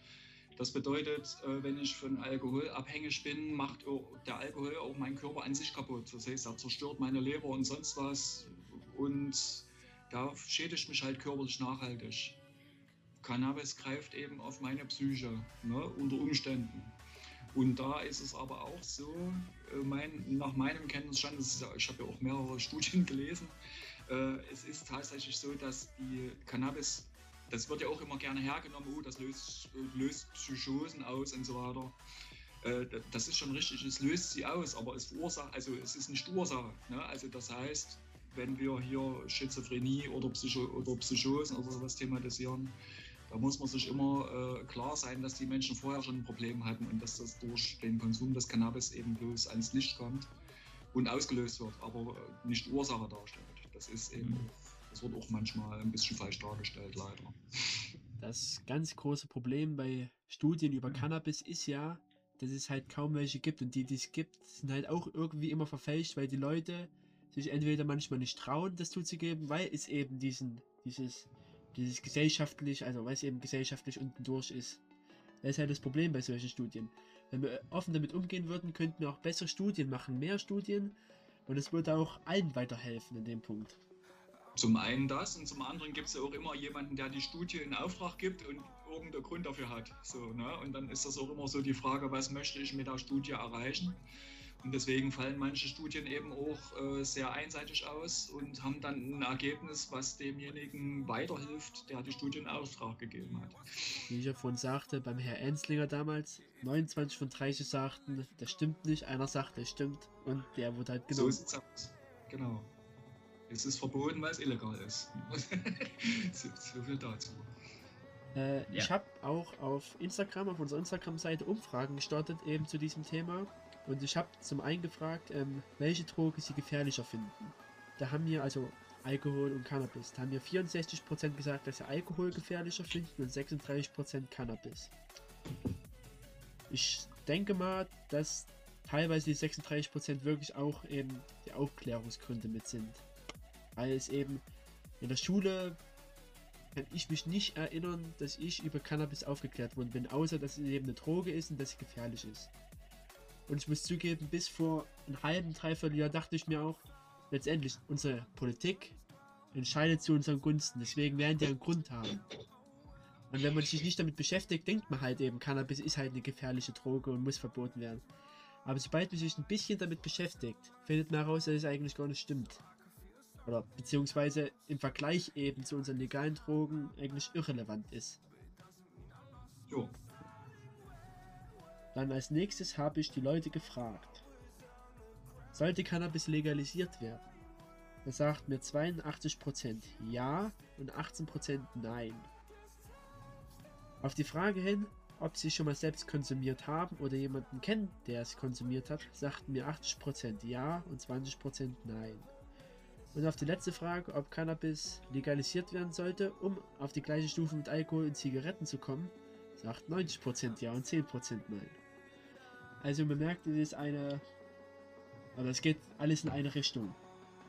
Ja, die WHO sieht das ja übrigens auch schon so seit, glaube ich, jetzt zwei Jahren inzwischen.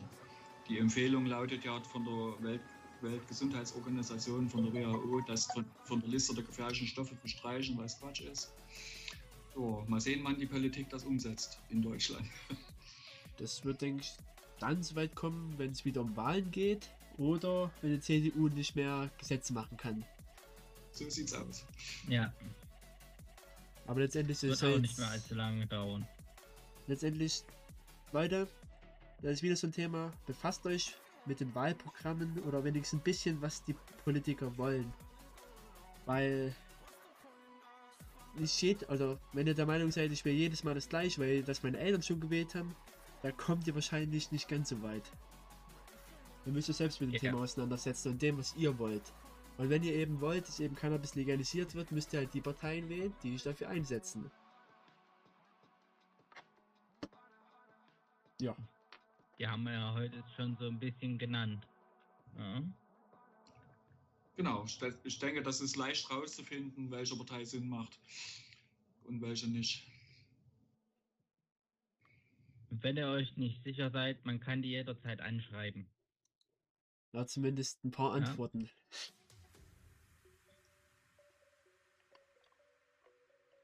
Ja, aber man kann immerhin alle anschreiben. Ja, Also so ist es jetzt nicht.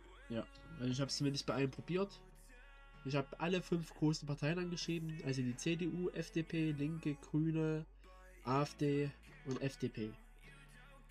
Die AfD hat als erstes geantwortet, der hat direkt am Samstag zurückgeschrieben und die anderen haben dann danach gefolgt, die anderen zwei. Es spricht auch nichts dagegen, einfach mal in eins dieser Parteibüros zu gehen, die ja, äh, die ja auch unterhalten werden. Man kann ja auch mal das persönliche Gespräch suchen. Das ist, denke ich, äh, ja. Ich finde es Mhm. immer äh, dramatisch, über Politik zu schimpfen, aber gar keinen Kontakt zu suchen. Also Ja. man kann ja auch mal in so ein Büro gehen und einfach mal sagen, sprich mit mir. Das gleiche ist auch die Leute, die sich beschweren, dass sich nichts in der Politik ändert, aber nicht wählen gehen. Das ist genau das gleiche Thema. Ja.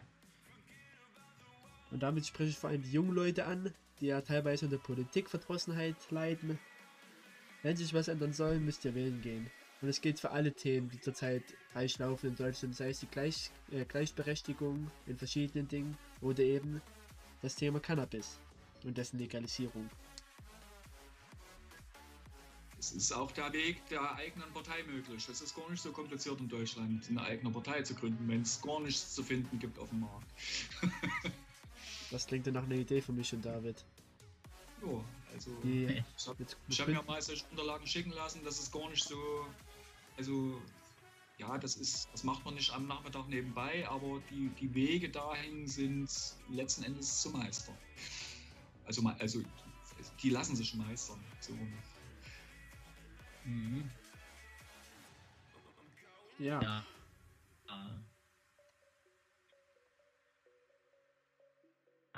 Hast- du jetzt noch was, Flori, oder?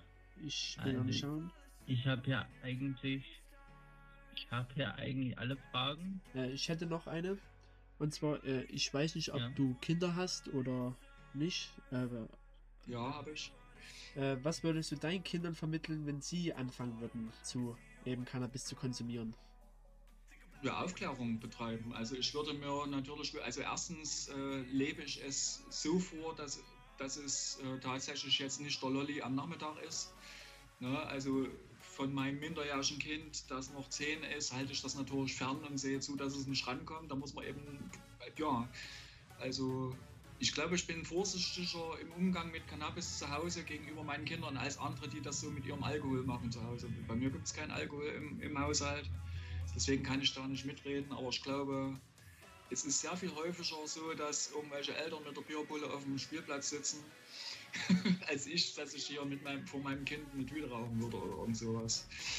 Ja, also letzten Endes würde ich aufklären ne? und würde das nicht toll finden, wenn es zu jung ist und würde mir wünschen, dass es sozusagen einfach das entsprechende Alter hat. Ich habe einen großen Sohn, der ist jetzt 30, äh, der kifft gar nicht so oft, der findet das okay, aber der braucht das gar nicht so sehr. Ne? Und verbieten bringt nichts, das, das, das wissen wir alle. Wir waren, ich bin jetzt ein Vater, ich war vorher mal ein Kind und Jugendlicher, ich weiß ganz genau, was Verbote bringen und was nicht. Und deswegen bleibt bloß der Weg des äh, offenen Redens miteinander. Und wenn es denn schon so sein soll, dass unbedingt kippen wollen, würde ich wahrscheinlich darauf drängen, es nicht zu rauchen oder wenn dann mit wenig Tabak oder also wie auch immer und versuchen, das Einstiegsalter ein bisschen rauszuzögern. Einfach damit der Körper ein bisschen erwachsen werden kann, bevor er sich was antut.